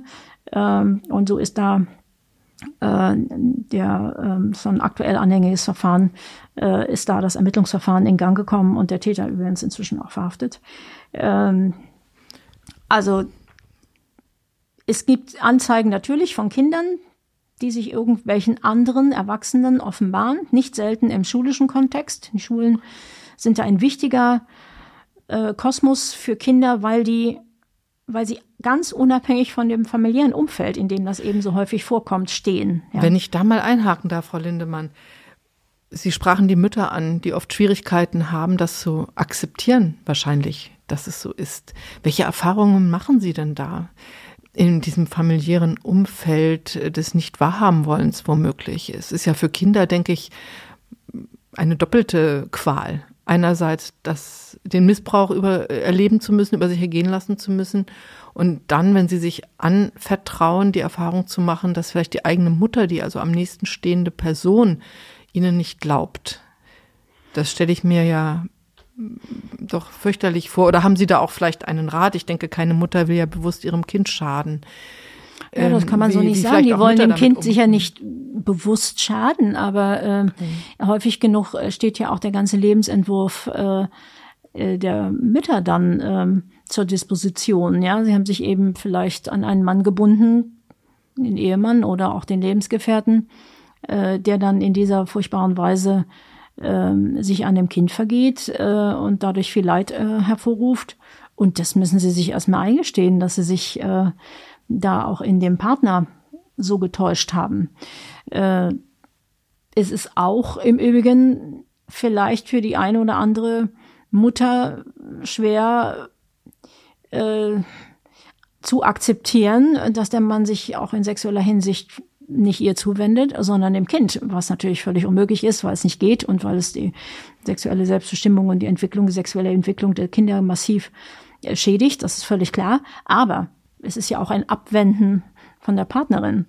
Ähm, und das muss man erstmal äh, alles für sich so sortieren. Es gibt allerdings natürlich, das müssen wir wissen, auch Mütter, die sofort äh, sich von dem entsprechenden Partner, wenn das Kind sich offenbart, trennen, ähm, was natürlich genau richtig ist, äh, und die dann zu ihren äh, Kindern stehen. Das gibt es, aber es gibt eben leider auch nicht nur als Ausnahmefall äh, die Fälle, wo, wo die Kinder schon häufiger mal Zeichen gesetzt haben und gesagt haben, der macht immer dies und das und das weggewischt worden ist, ignoriert worden ist. Oder aber, äh, das haben wir auch alle schon erlebt, wirklich richtig bewusst zur Seite geguckt worden ist und man diesen, und die Mütter sich mit diesen Männern weiter ähm, verbunden gefühlt haben äh, und ihre Kinder alle im Stich gelassen haben. Wir hatten ja in Salzgitter einen ganz äh, schrecklichen Fall. Da ähm, habe ich dann später sogar die Mutter auch zur Rechenschaft gezogen, weil sie es wusste, dass ihre Tochter über Zeitraum, ich weiß gar nicht mehr wie viele, aber waren deutlich über zehn Jahre, äh, vom Stiefvater auch schwerst sexuell missbraucht worden ist und nicht eingegriffen hat. Mütter, das müssen Sie wissen, ähm, die Mütter müssen es wissen, äh, haben auch eine Garantenstellung äh, für ihre Kinder und können, äh, wenn sie wenn man ihnen nachweisen kann, dass sie wirklich von einzelnen Taten wussten und ihre Kinder nicht geschützt haben, nicht eingegriffen haben, das nicht unterbunden haben, wie auch immer, entweder durch Trennung von dem Partner oder durch äh, Flucht ins Frauenhaus oder durch die Anzeige bei der Polizei, die dann möglicherweise ähm, mit den Ermittlungen, äh, die sie an uns herantragen, dafür Sorge trägt, dass wir oder wir dann dafür Sorge tragen, dass die äh, Täter dann äh, verhaftet werden.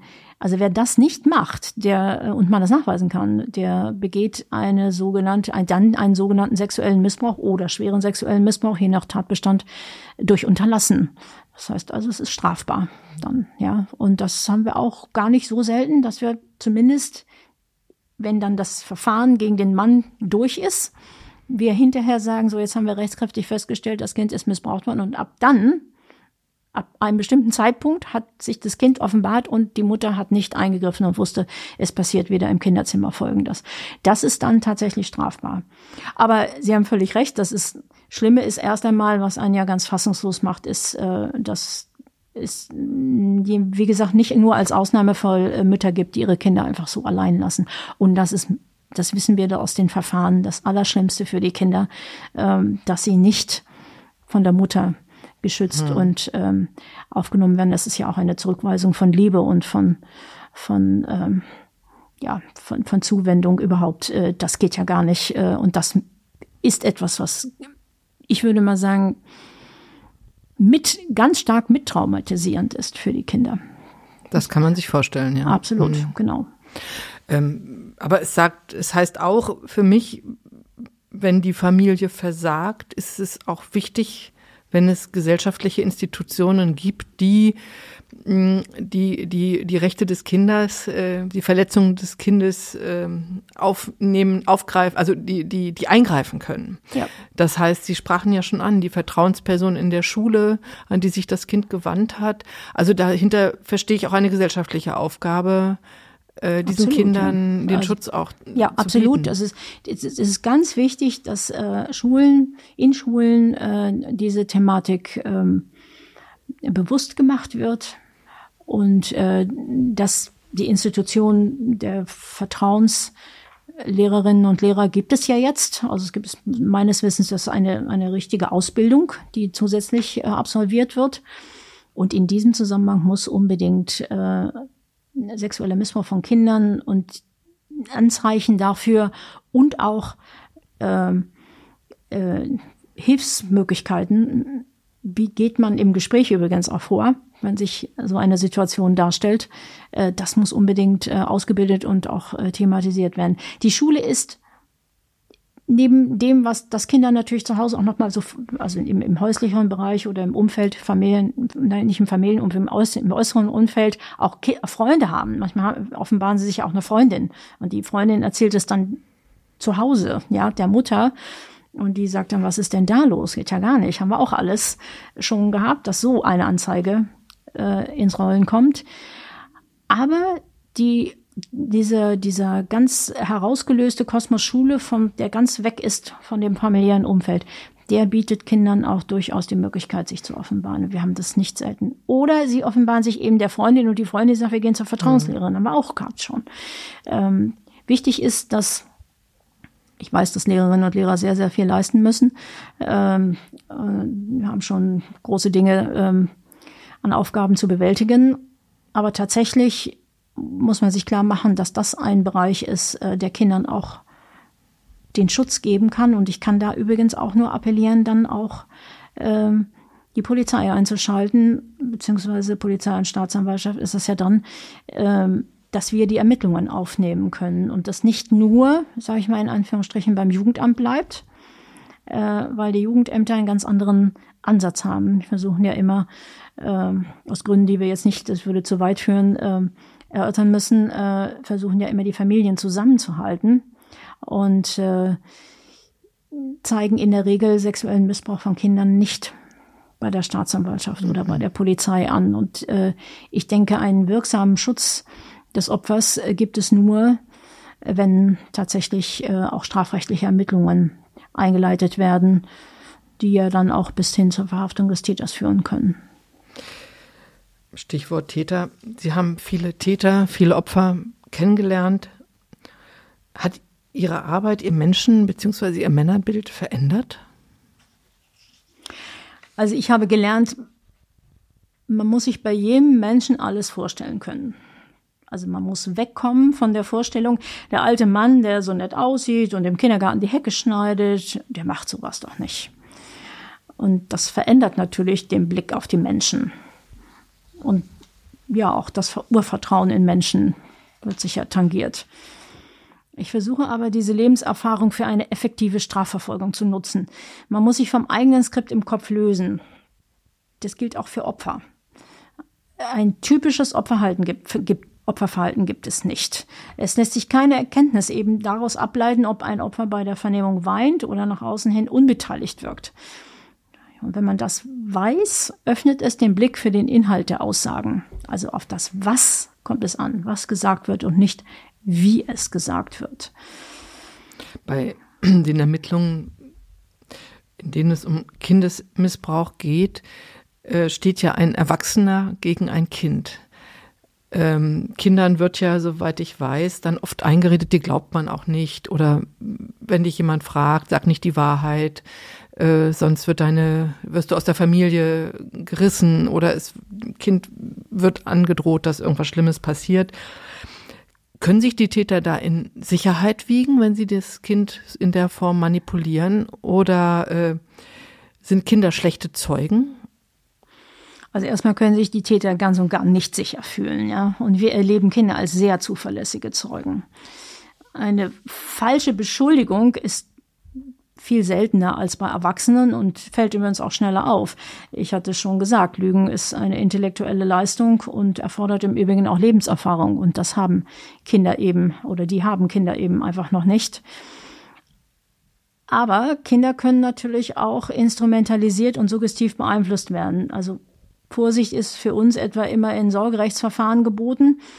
Äh, den Kinder zu beeinflussen ist leicht. Sie verstehen die sexuellen Handlungen an sich nicht und wollen die Erwartungen der Erwachsenen erfüllen. Wir untersuchen aber die Aussagen von Kindern nach denselben Kriterien wie bei Erwachsenen. Und bei Kindern zeigt sich gerade aufgrund ihrer Unerfahrenheit oft, wie irritiert und verunsichert sie darüber sind, was beispielsweise ein naher Familienangehöriger mit ihnen macht. Ja, eine solche Schilderung dieser Verunsicherung dieses, ich wusste gar nicht, dass das, dass man sowas nicht darf oder ich wusste gar nicht, dass das nicht gut ist.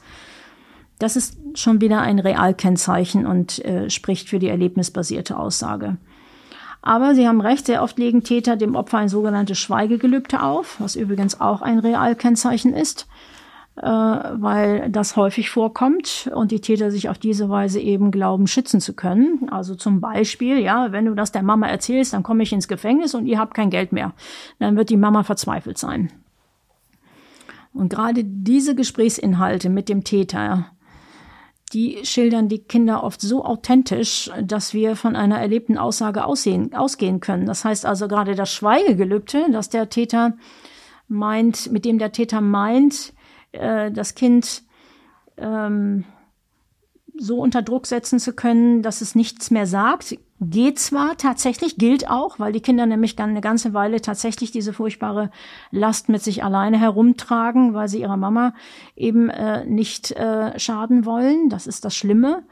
Aber auf der anderen Seite, wenn ein Kind dann später doch eine Aussage macht und dieses Schweigegelübde erwähnt, ist das zumindest immer mal ein Hinweis, habe ich auch gerade wieder im aktuellen Fall, ähm, da ist es genauso gewesen, dass das auch tatsächlich, ähm, dass tatsächlich der Täter ähm, die, dieses Kind sexuell missbraucht hat. Aber ich möchte noch mal auf die auf die Authentizität äh, dieser dieser Angaben von Kindern zurückkommen.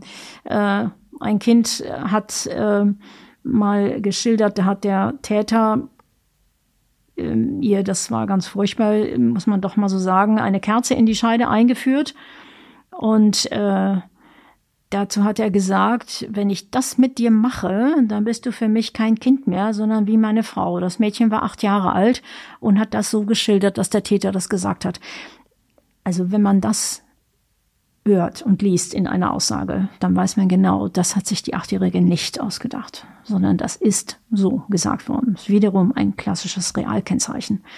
Oder ein anderes Beispiel, wenn der Stiefvater seine elfjährige Stieftochter nach einem schweren Missbrauch in Form von Geschlechtsverkehr auffordert, von einem Reitunfall zu sprechen. Das Mädchen hatte ein Pferd, ist immer regelmäßig zum Reiten gegangen. Dann äh, sollte sie mal später zum Frauenarzt gehen, sollte sie sagen, er hatte einen Reitunfall, weil er wohl meinte, dass damit erklärbar sei, dass möglicherweise das Jungfernhäutchen äh, nicht mehr intakt ist.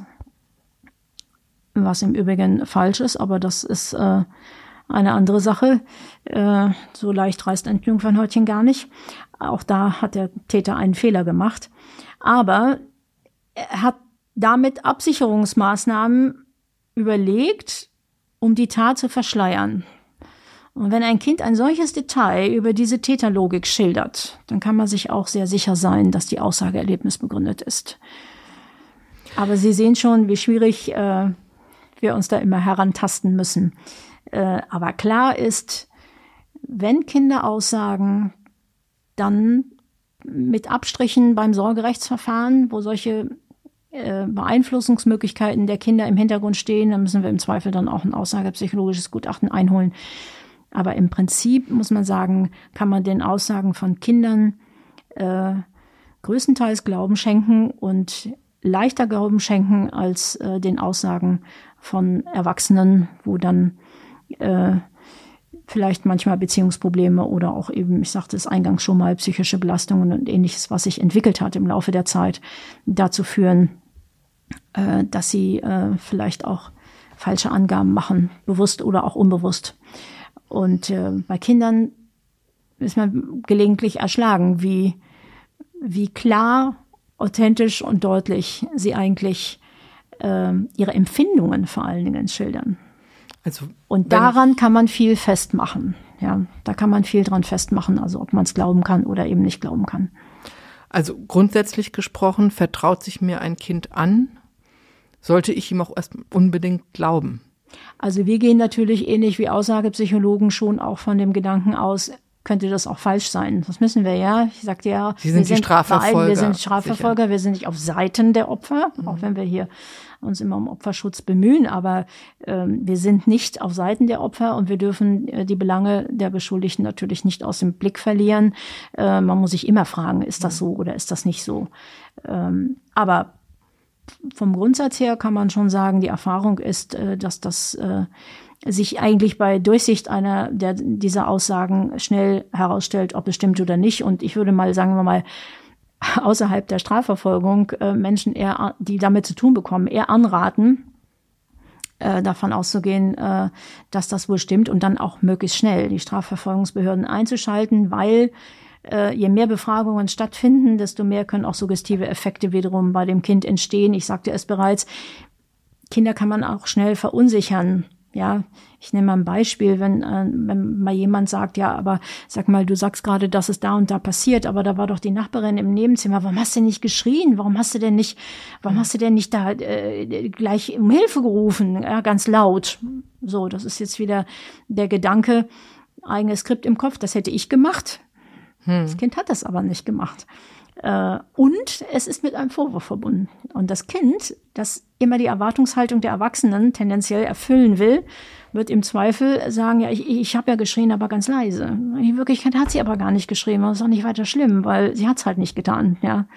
Äh, und äh, da kann man Beeinflussungen herbeiführen. Also es ist, wenn so etwas an einen herangetragen wird, sollte man versuchen, natürlich grundsätzlich kurz zu erfragen, worum ist es gegangen, wer ist überhaupt derjenige, um den es geht. Also ist es hier der Stiefvater, der Vater oder sonst irgendwas, Opa, ähm, wo findet das statt? Und sich dann an die Strafverfolgungsbehörden wenden, äh, damit äh, auch eine vernünftige Vernehmung des Kindes erfolgen kann, die wir dann hinterher möglichst suggestionsfrei mhm. äh, oder mit wenigen Suggestionen auch äh, auf äh, Erlebnisbasiertheit überprüfen können. Auch der Straftatbestand des sexuellen Missbrauchs wurde zum Verbrechen hochgestuft und zwar im Juli 2021. Das heißt, die Mindeststrafe beträgt ein Jahr. Politisch wurde das als Meilenstein des Kinderschutzes gesehen, aber Sie sagen, das Gesetz bringe auch unerwünschte Effekte mit sich. Welche sind das? Also zunächst einmal habe ich grundsätzlich Verständnis dafür, dass eine Gesellschaft so widerwärtige Taten wie den sexuellen Missbrauch von Kindern so hart wie möglich bestraft sehen möchte. Allerdings stellt sich der sexuelle Missbrauch von Kindern eben sehr unterschiedlich dar. Es ist von einer großen Bandbreite auszugehen. Schwere sexuelle Missbrauchstaten, Vergewaltigungen, Fesselungen von Kindern und äh, Schlägen und dann eben in sexuelle Handlungen, die an ihnen durchgeführt worden werden, die waren ja auch in der Vergangenheit schon Verbrechenstatbestände und wurden auch schwer bestraft. Aber jetzt hat man auch leichte körperliche sexuelle Berührungen zum Verbrechenstatbestand hochgestuft. Das bedeutet, dass wir in jedem Falle Anklagen zum Jugendchefengericht erheben müssen, obwohl der Unrechtsgehalt der Tat auch mit einem Strafbefehl hätte geahndet werden können, wie wir das früher gemacht haben. Strafbefehle dürfen aber nur bei Vergehenstatbeständen beantragt und erlassen werden. Also bei einem Strafbefehl, hatten wir vorhin schon mal tangiert, wird der Täter ohne Hauptverhandlung bestraft, im schriftlichen Verfahren sozusagen. Und das hatte zur Folge, dass einige Beschuldigte Geständnisse abgelegt haben. Nunmehr müssen aber Beschuldigte als Angeklagte vor Gericht erscheinen. Immer. Wegen einer Sexualstraftat. Die Praxis, also wegen Kindesmissbrauchs, die Praxis zeigt, dass dies die Geständnisbereitschaft von Tätern verringert. Mit der Folge, dass Opfer halt intensiver befragt werden müssen. Und das läuft einem effektiven Opferschutz zuwider. Und das vor dem Hintergrund, dass in einer Gerichtsverhandlung eine ähnlich hohe Strafe erfolgen wird wie durch einen Strafbefehl. Also ein Strafbefehl kann ich bis Maximum ein Jahr äh, beantragen zur Bewährung und die, dieses Jahr würde jemand äh, in einer äh, Verhandlung vom Jugendchefengericht dann eben auch bekommen. Nur dass äh, er, weil er, weil er äh, wegen eines Verbrechens bestraft wird und in öffentlicher Hauptverhandlung Rede und Antwort stehen muss, ähm, nicht bereit war, die Tat einzuräumen. Wir hatten viel mehr Geständnisse ähm, in der Zeit, als wir äh, diese leichten, ich möchte das bitte in Anführungsstrichen setzen, jede Tat ist natürlich zu verfolgen und ist ein Übergriff, der nicht hinnehmbar ist, aber es gibt eben diese große Bandbreite bei sexuellem Missbrauch von Kindern und diese leichten äh, sexuellen Handlungen, Berührungen, niederschwelligeren, möchte ich sie mal nennen, die konnten wir gut äh, mit äh, Freiheitsstrafen zur Bewährung und entsprechenden Auflagen, hohen Auflagen, auch Geldauflagen oder Auflagen, Therapien zu machen, äh, bestrafen. Und das ist jetzt äh, nicht mehr möglich. Ich will ein Beispiel noch nennen, äh, weil nämlich auch äh, diese Heraufstufung von allen sexuellen Missbrauchshandlungen an Kindern zum Verbrechenstatbestand zu einem ganz unangemessenen Ungleichgewicht in der Bestrafung von Tätern führt. Also als Beispiel, so wird das Streicheln über dem nackten Kinderpopo mit der Hand bis hin zum Genitalbereich nunmehr mit einer Mindeststrafe von einem Jahr Freiheitsstrafe geahndet. Anklage zum Jugendschöffengericht, ich sagte es bereits. Dagegen wird ein Täter, der ein Kind mit mehreren heftigen Schlägen mit der Hand auf dem Po misshandelt, das Kind auch möglicherweise sogar Hämatome dadurch erleidet, nur mit einer Geldstrafe bestraft. Jetzt beides mal davon ausgegangen, äh, der Täter ist bis dato unbestraft gewesen, sonst kann das natürlich auch anders enden. Aber jetzt mal den, um das gleich zu ziehen, der eine Täter äh, der dieses Streicheln über dem Kinderpopo macht, unbestraft bis dato. Und jetzt der andere Täter, der das Kind mit heftigen Schlägen äh, auf der Hand, auf dem Nackenpo misshandelt, äh, der bekommt eben dann nur eine Geldstrafe. Das scheint mir unausgewogen zu sein. Und ähm, das heißt auch, dass ähm, Sie sagten es schon, dass nicht im Sinne der Opfer ist, ja, das ist der unerwünschte Nebeneffekt. Das hat, äh, ist wahrscheinlich äh, nicht so bedacht worden, äh, dass man eben in der Praxis dann feststellt, dass äh, dass die Geständnisbereitschaft abnimmt. Und wenn die Geständnisbereitschaft abnimmt, müssen wir ja immer hm. wieder, das ja. ist ja der Grundsatz, ja, es gilt die Unschuldsvermutung, wir müssen beweisen. Und das müssen wir dann im Zweifel, indem wir eben äh, das Opfer vielleicht auch zweimal äh, befragen müssen oder eine richterliche Videovernehmung hm. beantragen müssen, die sonst entfallen wäre, äh, wenn äh, äh, der Täter sagt, okay, stimmt, ich habe mhm. da irgendwie mal angefasst, das mache ich nicht wieder, habe mich schon um eine Therapie bemüht, hier 5000 Euro zahle ich an den Kinderschutzbund oder ähm, an eine andere vergleichbare gemeinnützige Einrichtung. Dann, dann hatte man einen Warnschuss für diesen Täter, der schmerzlich war und übrigens in einer Hauptverhandlung vom Jugendschöffengericht auch nur rauskommt. Das ist mhm. das Gleiche. Aber man hatte oft eben schon einen Täter, der das eingeräumt hat. Und das ist hier ein Effekt, der, der durch die Heraufstufung entstanden ist, äh, der eben äh, meines Erachtens jedenfalls nicht hilfreich ist. Es ist, äh, führt zu gleichen Strafen und zu, zu weniger Geständnissen mhm. und damit zu äh, vermehrten Befragungen im Zweifel oder intensiveren. Einen weiteren unerwünschten Nebeneffekt will die Politik jetzt wieder ausmerzen. Demnach machen sich auch etwa Eltern oder Lehrer eines Verbrechens strafbar, die ein Video mit kinderpornografischen Inhalten speichern oder weiterleiten, wenn sie auf derartiges bei ihren Kindern oder Schülern aufmerksam machen, aufmerksam werden. Ähm, ein solcher Fall wurde auch gerade aus Helmstedt bekannt. Polizei und Staatsanwaltschaft haben sogar öffentlich gewarnt. Ja, mit demselben Gesetz, mit dem auch der sexuelle Missbrauch von Kindern zu Verbrechenstatbeständen hochgestuft worden ist, erfolgte eben auch eine Erhebung der Strafe des Besitzes und der Verbreitung von kinderpornografischen Schriften zu einem Verbrechenstatbestand. Das heißt, der Besitz oder die Weiterleitung eines einzelnen kinderpornografischen Bildes wird mit einer Freiheitsstrafe von einem Jahr bestraft. Es gibt keinen Spielraum, da es keinen minderschweren Fall gibt. Also auf den ersten Blick ja positiv, kann man sagen. Ne? Also auch da müsste ich wieder sagen, finde ich das Ungleichgewicht, ja, zu dem, was ich gerade erschildert hatte mit dem Schlägen des Kindes auf dem Po, ist mir da, äh, springt mir da ins Auge. Also mhm. äh, würde ich auch schon wieder zu viel mhm. finden an, äh, an Strafe. Aber es hat noch einen weiteren Effekt. Ähm, es hat nämlich dazu geführt, dass etwa die Mutter, die im Klassenchat ihrer Tochter ein kinderpornografisches Bild findet und entsetzt mit der Bitte um Abhilfe an die Klassenlehrerin weiterleitet, unweigerlich mit einer Mindeststrafe von einem Jahr belegt wird. Also zu einer Verbrecherin wird. Genau, zu einer Verbrecherin. Aus meiner Sicht ist ein derartiges Gesetz wegen des Verstoßes gegen das Übermaßverbot verfassungswidrig.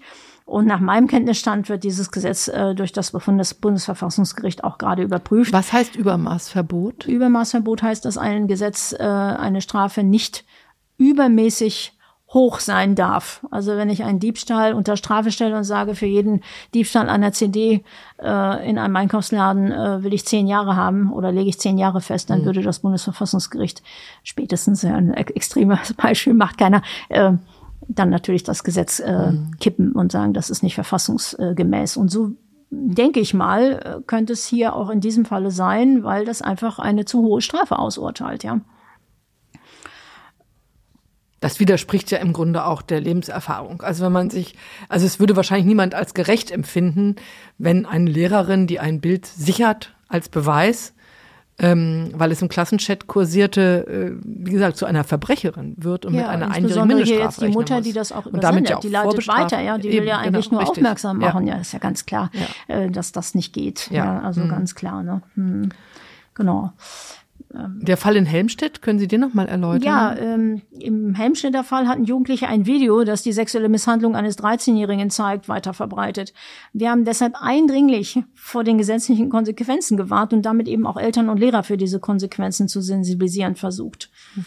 Was auch wahrscheinlich, interpretiere ich mal so wichtig war, weil sie gar keinen Spielraum haben. Kein Sie Spielraum. müssen es ja verfolgen. Sie können also äh, Ja, es ist in ihre diesem Falle, potenziellen muss ich dazu äh, sagen, die Staatsanwaltschaft Hannover, die dafür zuständig ist, aber es geht erstmal über unseren Tisch. Und ähm, ja, wir können da wirklich nur darauf hinweisen, also das ist im Moment eine ganz heikle Situation und äh, wenn man so etwas äh, vorfindet, äh, bitte sofort damit äh, zur Polizei nicht weiterleiten, nicht äh, speichern irgendwo oder irgendwo äh, jemandem anders zeigen, sondern einfach zur Polizei gehen mit diesem Bild und sagen, das ist so im Klassenchat aufgetaucht.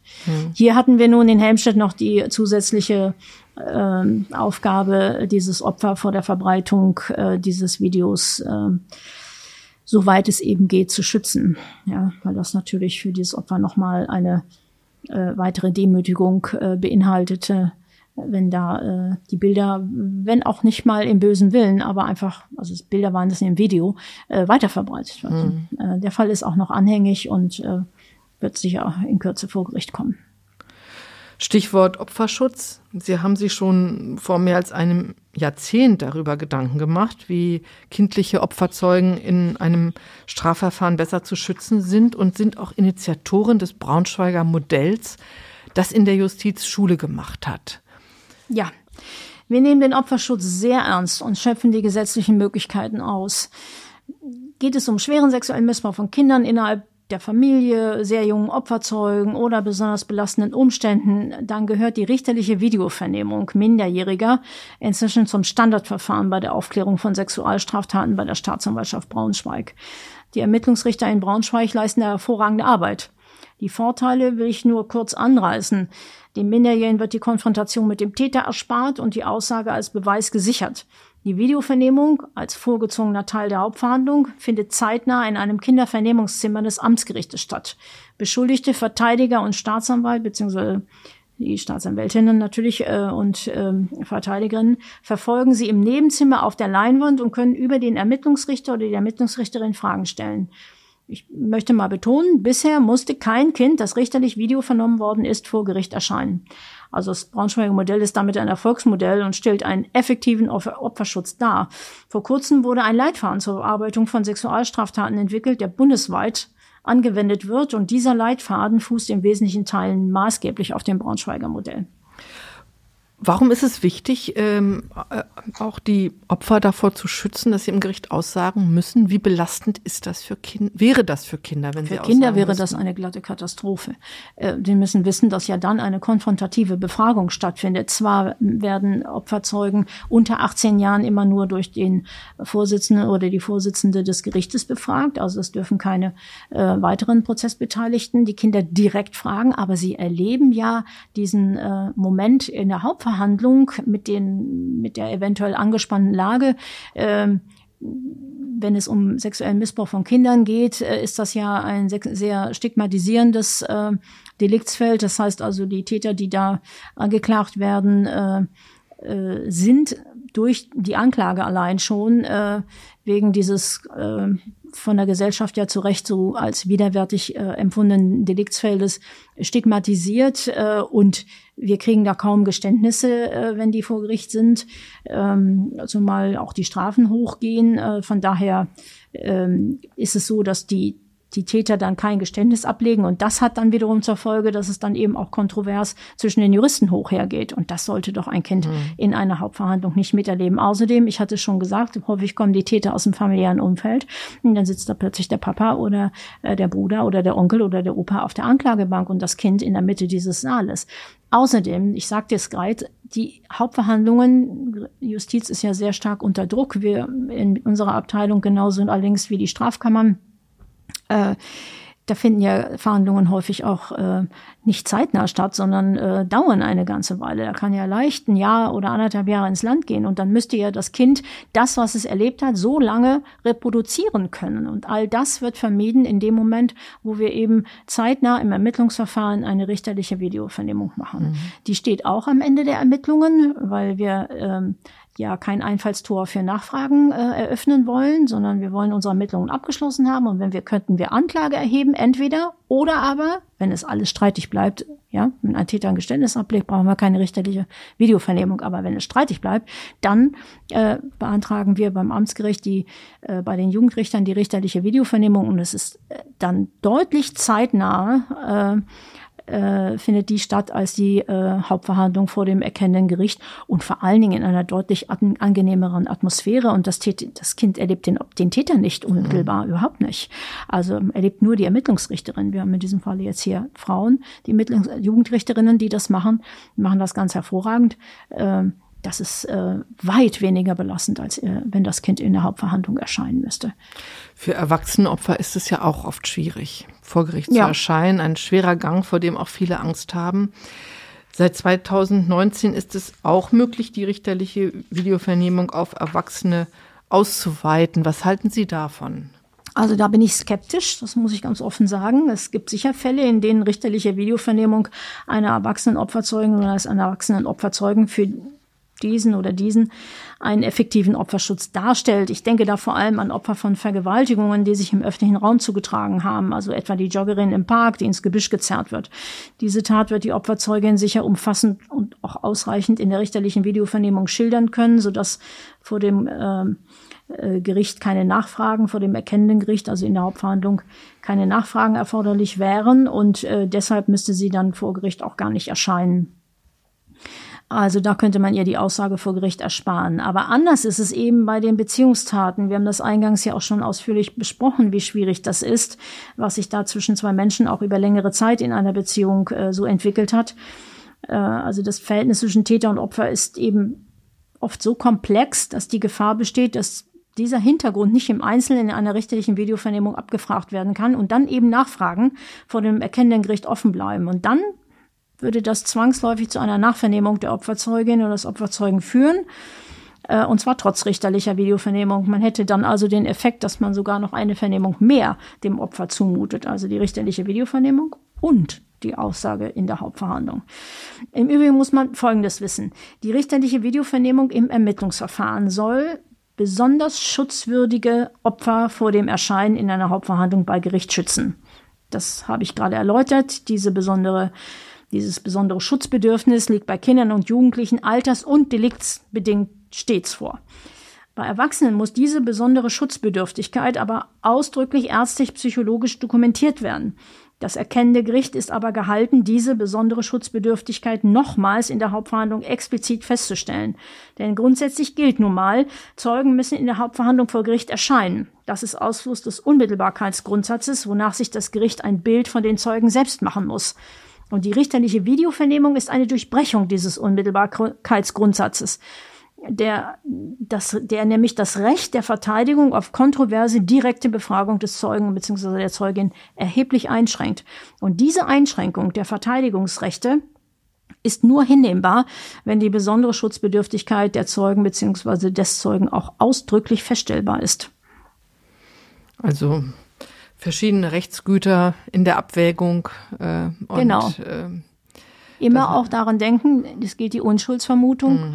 und äh, der Beschuldigte muss sich auch verteidigen können mhm. gegen äh, die Tatvorwürfe. Mhm. Und diese, diese äh, besonders, ganz besonders erkennbar schutzbedürftigen Opferzeugen wie Kinder und Jugendliche äh, bis äh, äh, 17, Veränderung des 17. Lebensjahres, also ab 18 sind sie heranwachsen schon, ähm, da hat der Gesetzgeber gesagt, bei bestimmten Delikten und Sexualstraftaten gehören dazu, kann man die aus den Hauptverhandlungen heraushalten, aus den mhm. Gründen, die wir gerade besprochen haben. Ähm, wenn äh, natürlich bestimmte Ermittlungsschritte eingehalten werden, die wir hier mit dem Braunschweiger Modell, das darf ich wirklich mal sagen, vorbildlich machen. Und äh, der Beschuldigte natürlich auch seine Möglichkeit hatte, Fragen zu stellen, aber eben in einem anderen Raum äh, im Ermittlungs, äh, bei einem Ermittlungsrichter oder der mhm. Ermittlungsrichterin beim Amtsgericht äh, getrennt von dem Opfer.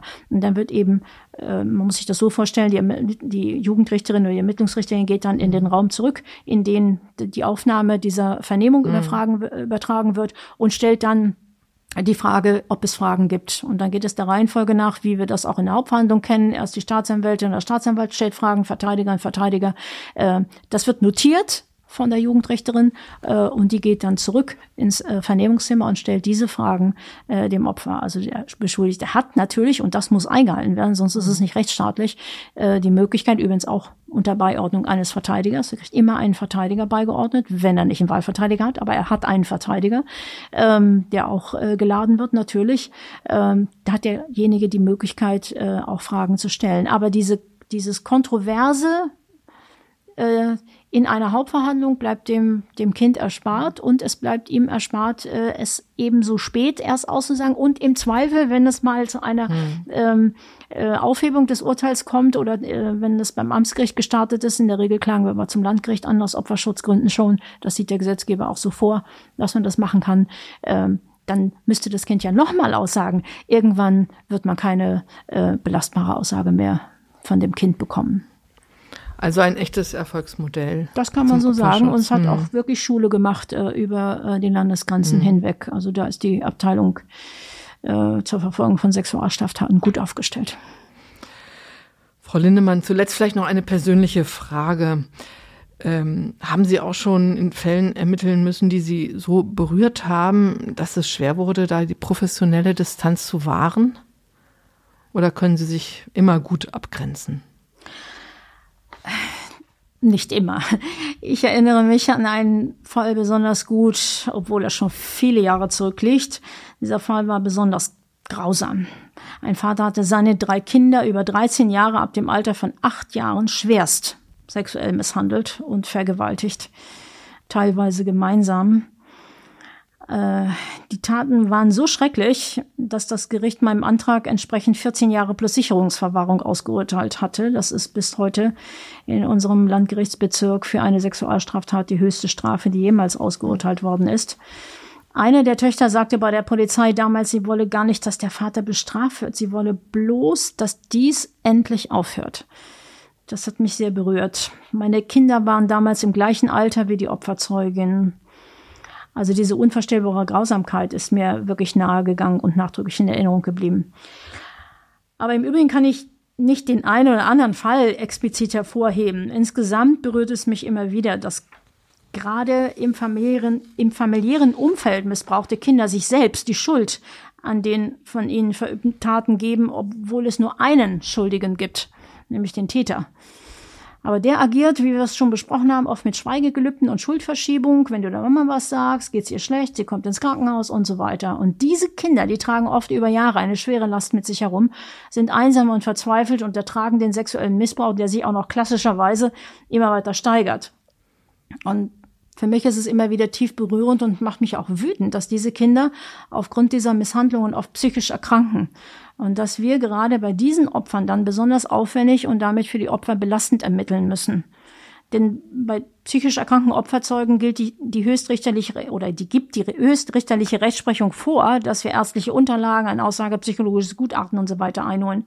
Erst wenn dies zeigt, dass die Angaben des Opfers erlebnisbasiert sind, kann, falls der Beschuldigte die Taten dann eben weiter bestreitet, eine richterliche Videovernehmung des Opfers erfolgen, sodass das Opfer jedenfalls dann nicht mehr vor Gericht erscheinen muss.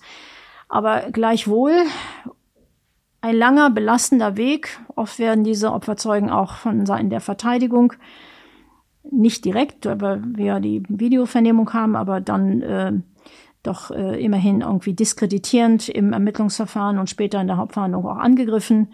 Äh, das ist ähm, doch belastend und und das auch noch vor dem Hintergrund, dass wir schon oft zu Beginn der Ermittlungen ahnen, dass die Schilderungen des Opfers erlebnisbasiert sind. Also das tut mir bei aller professioneller Distanz bei den Ermittlungen oft sehr leid und das beschäftigt mich durchaus auch nach Dienstschluss. Für mich schließt sich daran auch die Frage an, haben denn die Täter gar keine Empathie? Mm. was Sie anrichten? Oder sind Sie der Meinung, äh, dass dieses Kind das, was Ihnen gefällt, dass dem Kind das auch gefällt? Oder ist, haben Sie kein Bewusstsein dafür, was Sie in dem Kind anrichten? Sie sprachen ja gerade von den psychischen Erkrankungen als Folge, ähm, die nicht selten sind. Äh, empfinden, wie ist da Ihre Erfahrung mit den, mit den Beschuldigten?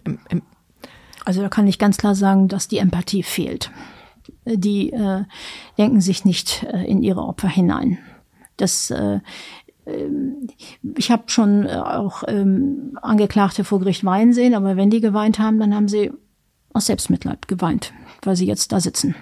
Und äh, ich erinnere mich gut an einen Fall, der jetzt vor kurzem erst äh, verhandelt worden war vor dem Landgericht, äh, wo der Täter eben auch weinte, dann so ein ja halbgares Geständnis abgelegt hatte und dann äh, aber nur aus Selbstmitleid geweint hat, aber was ist auch in die Revision gegangen, sie hat aber gehalten, das Urteil hat gehalten, äh, ist zu dreieinhalb Jahren verurteilt worden und das Kind, das Mädchen, war total verzweifelt, es war die eigene Tochter mhm. ähm, und psychisch erkrankt, ging nicht mehr zur Schule, ging, ging gar nicht mehr, dass sie zur Schule ging und als sie gefragt worden ist, ob sie ähm, die Bestrafung ihres Vaters will, hat sie gesagt, tja, was habe ich davon? Ich habe jetzt diese psychische Erkrankung. Äh, ich ich kann dazu gar nichts sagen. Also das war auch wieder tief berührend und dem Mann ist das überhaupt nicht nahe gegangen. Es ging um ihn selbst. Und diese Erfahrung, dass es den Tätern um sich selbst geht und sich, sie sich überhaupt keine Gedanken über das machen, was äh, sie bei den Opfern anrichten. Ähm, das ist eine Erkenntnis, die, äh, wir, denke ich, alle, die äh, mit mir gemeinsam die Sexualstraftaten verfolgen, äh, gemacht haben. Das ist bestürzend, aber mhm vielleicht durch eine Therapie aufzufangen. Aber ich weiß es nicht, ob, wenn jemand erst einmal so weit ist, sich so über die Belange und die Not eines anderen, vielleicht sogar sehr nahestehenden Menschen, dem eigenen Kind, hinwegzusetzen, ob da dann noch so viel zu bewegen ist, kann ich nicht beurteilen. Ich bin natürlich keine Psychologin. Frau Lindemann, aber Sie sind eine Juristin und ich bedanke mich sehr herzlich, dass Sie sich so viel Zeit genommen haben, ihre Arbeit hier in diesem Podcast mal sehr intensiv vorzustellen. Ihre sehr schwierige Arbeit, sehr belastende Arbeit, kann ich mir vorstellen.